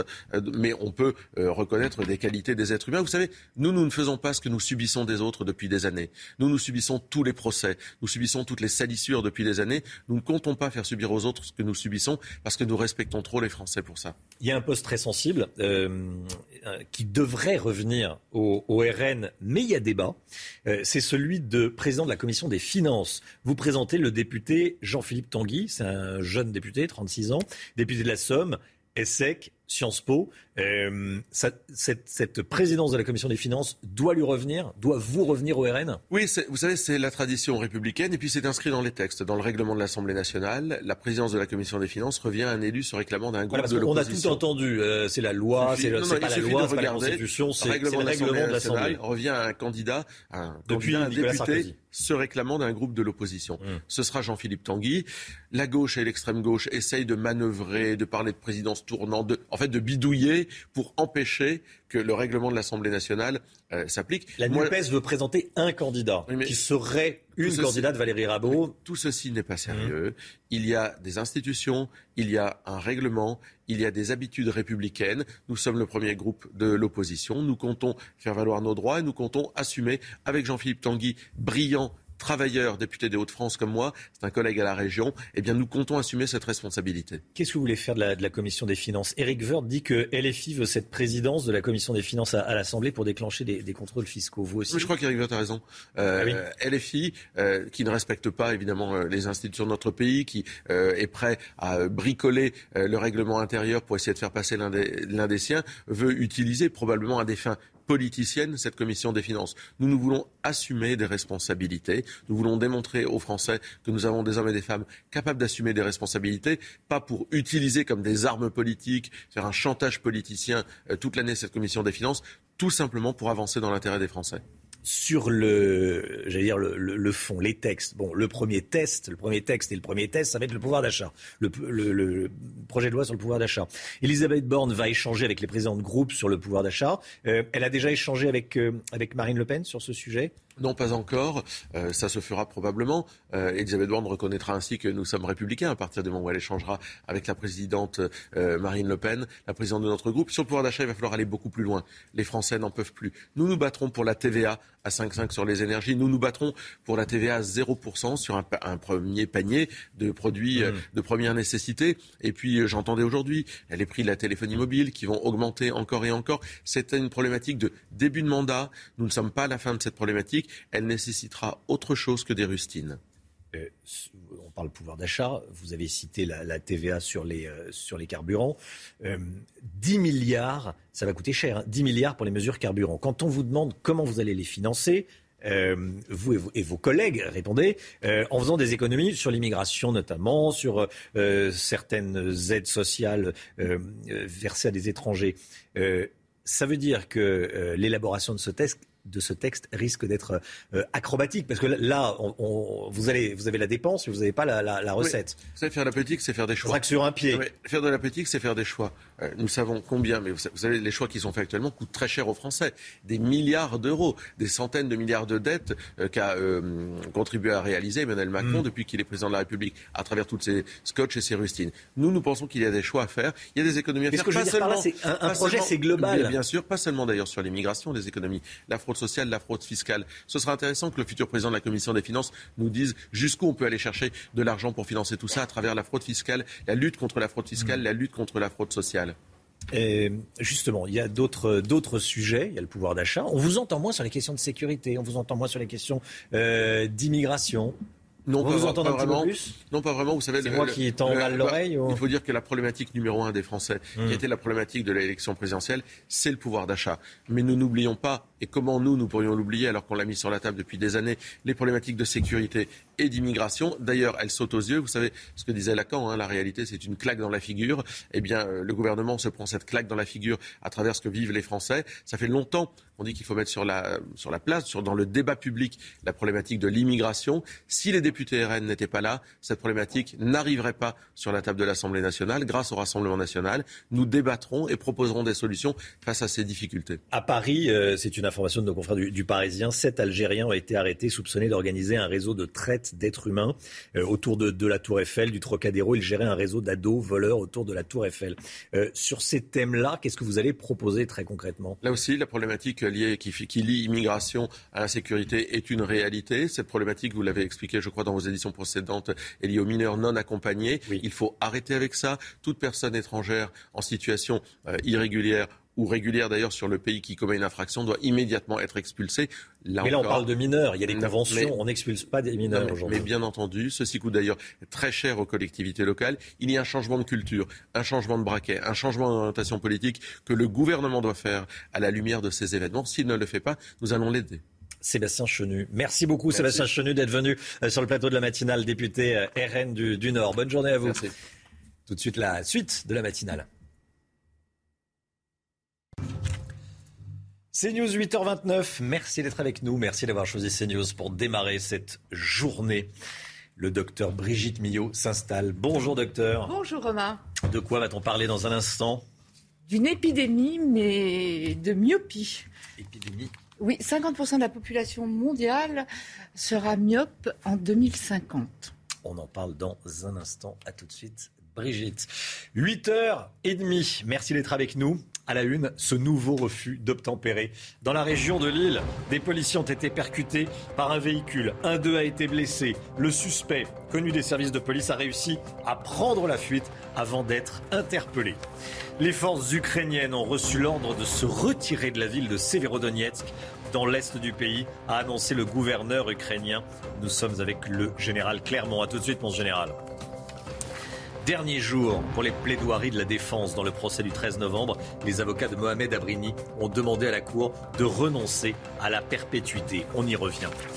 Mais où est passée la moutarde? Depuis plusieurs semaines, les pots de moutarde se font de plus en plus rares. Quelles sont les raisons de cette pénurie? La réponse dans un instant. On a mené l'enquête. Nouveau refus d'obtempérer près de Lille. Des policiers ont été percutés par un véhicule qui refusait de se soumettre à un contrôle, Chana. L'un des fonctionnaires a été blessé. Le suspect a réussi à prendre la fuite avant d'être retrouvé et interpellé dans la soirée. Il est déjà connu des services de police pour des faits similaires. Vincent Fandège et Quentin Gribel. Peu avant 17h mercredi, les policiers sont appelés pour un homme qui menace sa famille, à M, près de Lille. Lorsqu'ils arrivent sur place, ils trouvent le suspect potentiellement armé au volant du véhicule noir au centre de l'image. L'homme refuse de se soumettre au contrôle et démarre subitement en marche arrière. L'individu a été très très vite à démarrer et enclencher une marche arrière, euh, projetant euh, un de nos collègues au, sol en, le coinçant euh, tout près des voitures en stationnement. Et on a eu forcément un, tir d'un de, nos collègues pour, pour stopper cette manœuvre. Un deuxième tir suit mais le suspect réussit tout de même à prendre la fuite. Un homme déjà bien connu des forces de l'ordre. Il a déjà utilisé euh, à une époque euh, son, véhicule. Il y avait un collègue qui était passé sur le capot, donc euh, c'est pas ses premiers faits. donc je pense que ça lui faisait pas peur de renverser quelques collègues en plus. Hein. Le policier heurté, légèrement blessé, a été transporté à l'hôpital. Le principal suspect, lui, a été interpellé dans la soirée. Cette information tombée il y a quelques instants, la guerre en Ukraine, les forces ukrainiennes ont reçu l'ordre de se retirer de Severodonetsk. Severodonetsk, point stratégique de cette guerre. Toutes les infrastructures essentielles ont été détruites. 90% de la ville est endommagée. 80% des maisons euh, devant être euh, détruites. C'est ce que euh, déclare le, gouverneur de la région de Louhansk. Général Clermont, que dire de cette information tombée il y a quelques instants Severodonetsk, c'est cette ville stratégique du Donbass hein, dont on a beaucoup parlé, une hein, ville clé. C'est vraiment une, une nouvelle importante, mm. une nouvelle qu'on attendait en réalité. C'est là, sur cette ville, sur ce saillant, sur ce point défendu par les Ukrainiens, que s'est portée l'offensive russe, la nouvelle offensive qui a commencé le 18 avril. Donc ça fait 68 jours euh, que les Russes bataillent pour prendre cette ville. Quand je dis bataille, en fait, c'est détruire la ville d'abord et ensuite saisir la ville, puisque vous l'avez dit, la ville est quasiment détruite. Il restait plus que la partie est de la ville qui était tenue par les Ukrainiens, la fameuse usine Azot. Mais on se rendait compte euh, que les Russes avaient réussi à percer par le sud de la ville et sont en train d'encercler la ville. Donc le but de, en fait, le but des Ukrainiens, c'est d'éviter de se retrouver dans la situation dans laquelle ils ont connue à Mariupol, dans laquelle ils ont eu des milliers de soldats qui ont été piégés, qui ont été faits prisonniers. Donc c'est un, espèce de défaite et de retrait tactique pour aller défendre une autre ville. La prochaine ville qui est attaquée, qui est déjà largement bombardée par la Russe, c'est la sœur jumelle de Severodonetsk, qui est la ville de l'autre côté du fleuve qui s'appelle Lysychansk et qui est sous un feu de bombardement intensif. Mais les Russes ont déjà commencé à bombarder les prochains objectifs qui sont les villes un peu plus au sud, les villes qui constituent euh, l'oblast de Donetsk, qui est le deuxième oblast. Donc c'est vraiment un, point important de cette guerre. Ça veut dire que pour la première fois, les Russes vont prendre une ville par la force de 100 000 habitants, que les Ukrainiens reculent. Et pourquoi les Ukrainiens reculent? Pour une raison très simple. C'est la puissance de feu des Russes est extrêmement supérieure à celle des Ukrainiens qui manquent de munitions, qui manquent d'artillerie, d'où l'importance des pièces d'artillerie qui sont livrées par les Occidentaux en ce moment. Voilà, et on a appris cette nuit que 450 euh, millions de, dollars d'armes allaient être euh, américaines allaient être euh, livrées aux, Ukrainiens. Merci, mon général. Une étape très symbolique, quatre mois après le début de la guerre. L'Ukraine est désormais officiellement candidate à l'Union européenne. C'est officiel depuis quelques heures maintenant. Hein. Les dirigeants des 27 ont validé sa candidature ainsi que celle de la Moldavie hier à Bruxelles. Emmanuel Macron salue un signal très fort vis-à-vis de la Russie. Écoutez. Aujourd'hui, c'est une perspective européenne que nous reconnaissons à l'Ukraine, la Moldavie et la Géorgie, ce qui est donc un signal très fort vis-à-vis de la Russie et dans le contexte géopolitique que nous évoquions, et avec le choix fait pour euh, l'Ukraine et la Moldavie d'accorder donc ce statut de candidat à l'adhésion à l'Union européenne. Je pense que le, message qui est envoyé aujourd'hui très clairement, et nous l'avons vu à l'instant avec le président Zelensky, est un message très fort, cohérent avec ce que notre Europe, depuis le premier jour du conflit, a su faire. C'est-à-dire réagir de manière rapide, historique et unie ça s'est passé cette nuit près des Champs-Élysées. Un homme a ouvert le feu. Ça s'est passé à 22h rue Pierre Charon exactement. C'est une rue perpendiculaire aux Champs-Élysées dans un bar à chicha. deux personnes ont été blessées. Le tireur a pris la fuite et une enquête a été ouverte. Le procès des terroristes islamistes du 13 novembre. Dernier jour des plaidoiries de la défense aujourd'hui. Hier, les avocats de Mohamed Abrini ont, ont pris la parole. Ils ont demandé à la Cour de renoncer à la perpétuité. Ils insistent sur le fait que leur client a renoncé à faire partie du commando. Toutes les dernières informations avec nos Noémie Schulz qui suit ce procès pour CNews.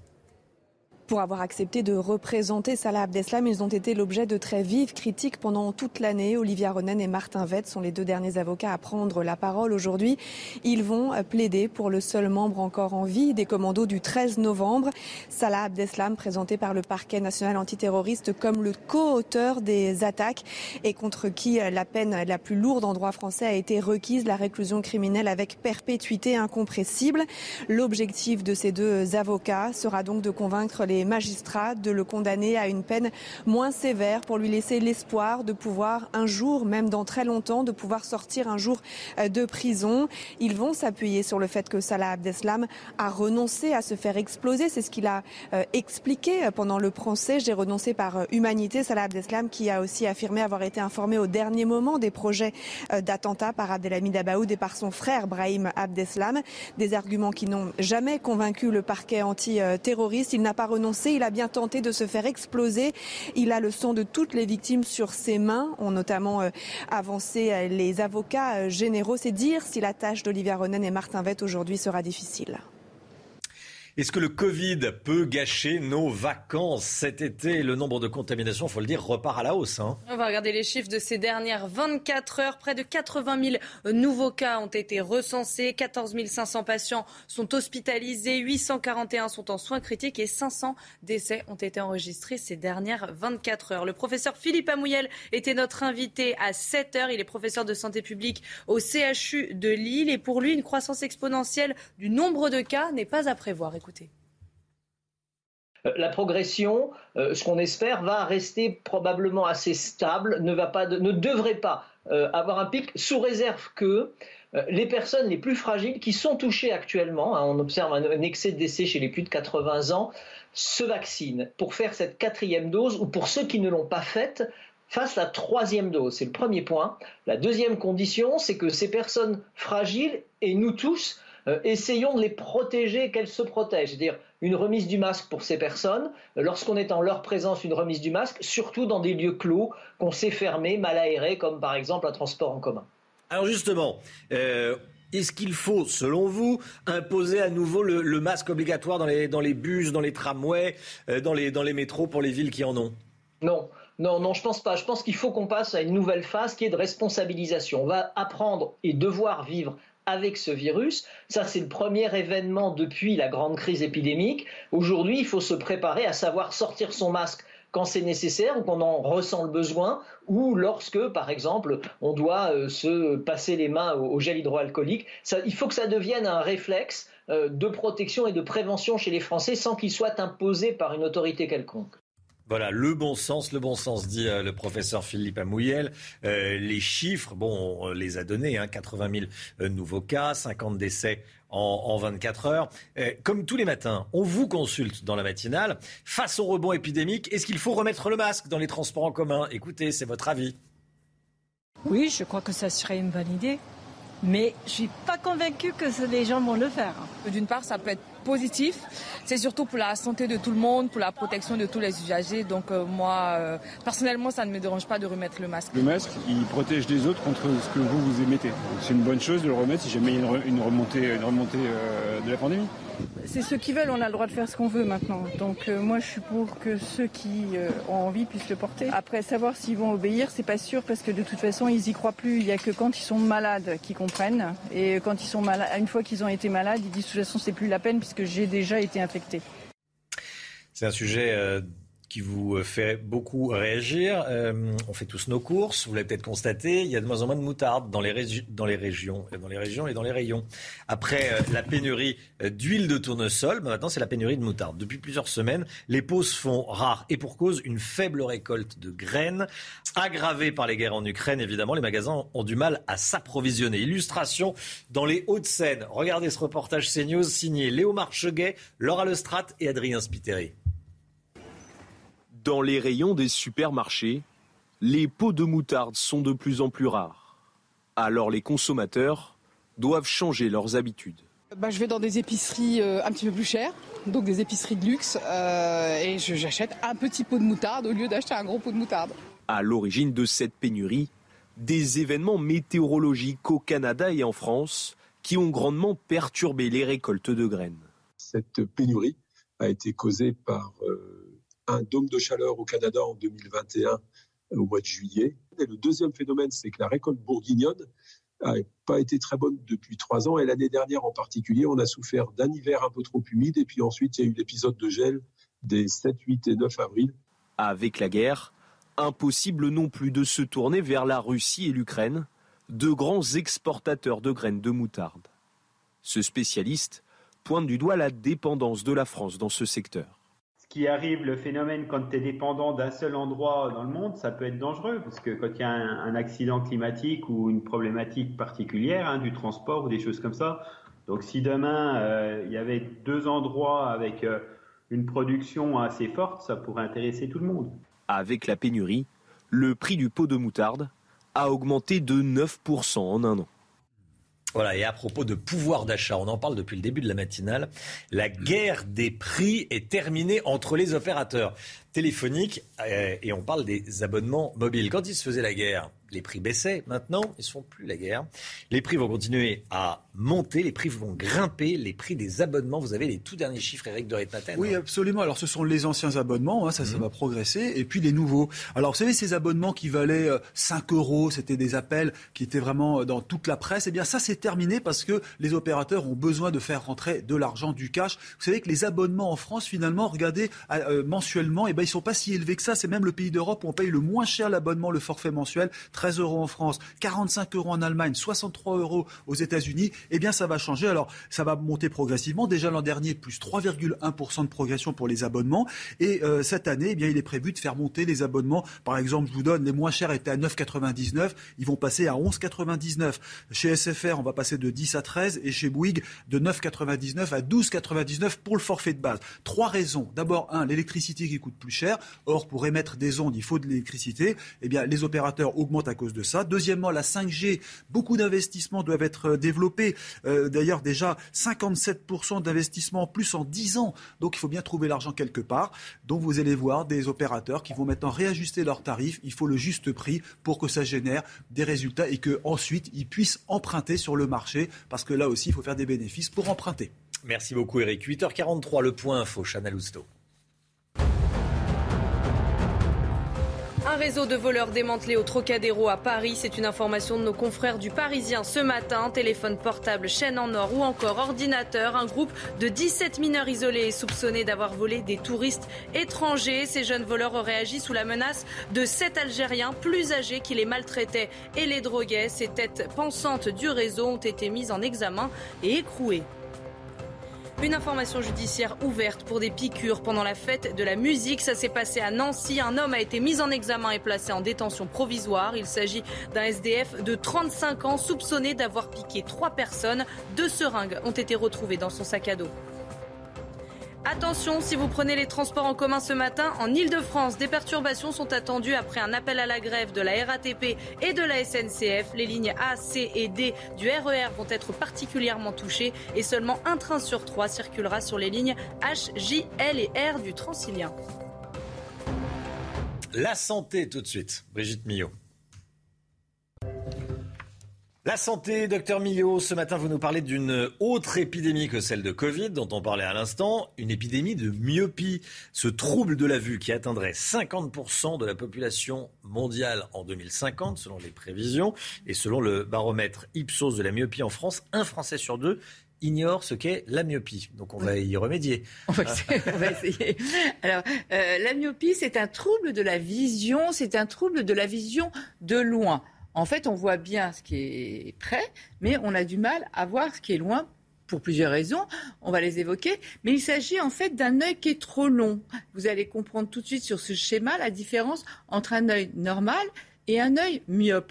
Vous voyez, quand il y a une image en face de vous, euh, elle doit se projeter sur la rétine pour, un petit peu comme une plaque euh, argentique hein, quand on fait mmh. de la photo, euh, il faut vraiment qu'elle arrive sur la rétine. Mais quand votre œil myope est trop long, vous voyez qu'elle ne se euh, projette pas sur la rétine. Elle arrive avant. Donc elle n'est pas nette l'image. Elle est floue. Il faudrait qu'elle arrive directement sur la rétine. Et il y a le cerveau derrière, puisqu'évidemment, la vision, c'est pas que les yeux, c'est le couple, les yeux et le cerveau. Euh, donc voilà, il s'agit d'un œil trop long. Je voudrais faire un petit peu, euh, on va revenir des années, mais des années en arrière. En fait, l'œil humain, un peu comme l'œil des animaux, était fait à la base pour voir de loin. Pour voir pour la chasse. Ben, évidemment. Ah pour repérer les proies, ah pour pouvoir se nourrir. Et accessoirement voir l'ennemi arriver. Pour repérer les femelles, pour euh, la perpétuation de l'espèce, pour euh, repérer le danger, comme vous le disiez, les prédateurs, tout ça. Donc il était fait que pour voir de loin. Et puis il s'est pas tellement habitué à l'évolution de la société. Est arrivé l'écriture, la lecture, et puis il y a quelques années, les ordinateurs, les écrans, les smartphones. Euh, et donc en fait, on est en permanence en train de regarder de près, mais comme il n'était pas fait pour, il fatigue énormément. Ce sont les muscles qui tiennent le cristallin, c'est une petite lentille dans l'œil, qui travaillent comme ça en permanence. On ne se rend pas compte, mais quand on regarde de près, en fait, on fatigue nos yeux en permanence et ils sont là en train de travailler, travailler, travailler. Donc, en fait, notre œil, il est paumé de loin maintenant. Il ne sait plus voir de loin et on assiste à cette augmentation. Quand je dis augmentation, vous allez voir les chiffres. Hein. Euh, je vous en ai mis que quelques-uns. C'est une augmentation terrible de la myopie. Regardez, en Europe, on est à peu c'est une moyenne, 30% hein. environ de myopes. Amérique du Nord, 50%, et Asie, 80%. Et chez certains enfants, on arrive à 95% dans certains pays d'Asie. Hein. D'ailleurs, pendant le confinement, et je vais vous dire pourquoi après, pendant le confinement, en Chine, quatre mois de confinement, une étude a montré que la myopie chez les petits-enfants a été multiplié par 3. Pourquoi? Parce qu'il y a plusieurs causes à la myopie. Il y a une cause génétique. Si vous avez des parents myopes, vous aurez plus de risques d'être mmh. vous-même myope. Euh, il y a une cause environnementale, je viens de le dire, avec les écrans. On, va dire qu'en moyenne, un Français passe 5 heures par jour sur les écrans. Les enfants, c'est beaucoup plus. Hein. Euh, donc il y a le fait d'être sur les écrans en permanence. Et il y a aussi le fait d'être à l'intérieur. Je vous le disais, ces petits euh, enfants chinois, pendant le confinement, restaient à l'intérieur.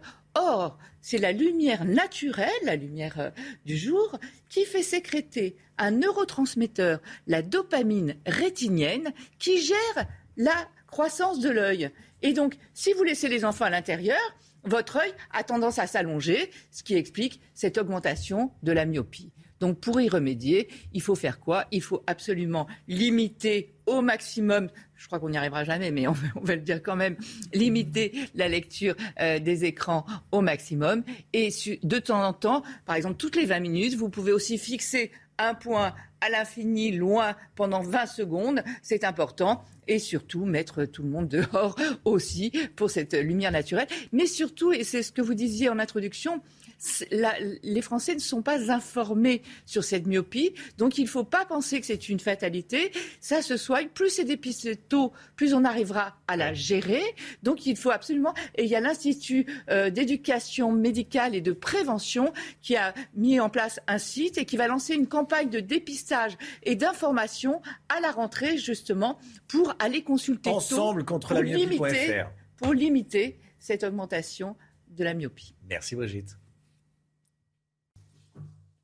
Merci d'avoir choisi CNews pour démarrer votre journée. On se retrouve lundi matin, 5h55 pour une nouvelle matinale avec Chana Lousteau, avec le docteur Brigitte Millot qu'on retrouve dès demain, 10h. Mais oui, Brigitte, je n'ai pas oublié. Bonjour, docteur Millot, tous les samedis à 10h.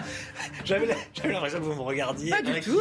Mais je sais très bien que vous y pensez tous les bah vendredis. tous les et puis tous les samedis matins surtout. Et surtout le hein, samedi matin, vous serez devant votre poste demain matin à 10h. Évidemment, comme tous les samedis, on parlera euh, demain du bronzage. Hein. Vous parlerez en tout cas Et surtout de, cette septième vague avec euh, Martin Et de la septième vague avec le docteur Blachier. Le général Clermont, euh, merci, qui était avec nous, bien sûr. Et Eric de Maten. Dans un instant, c'est l'heure des pros, avec Pascal Pro et tous ses invités. Belle journée à vous sur CNews.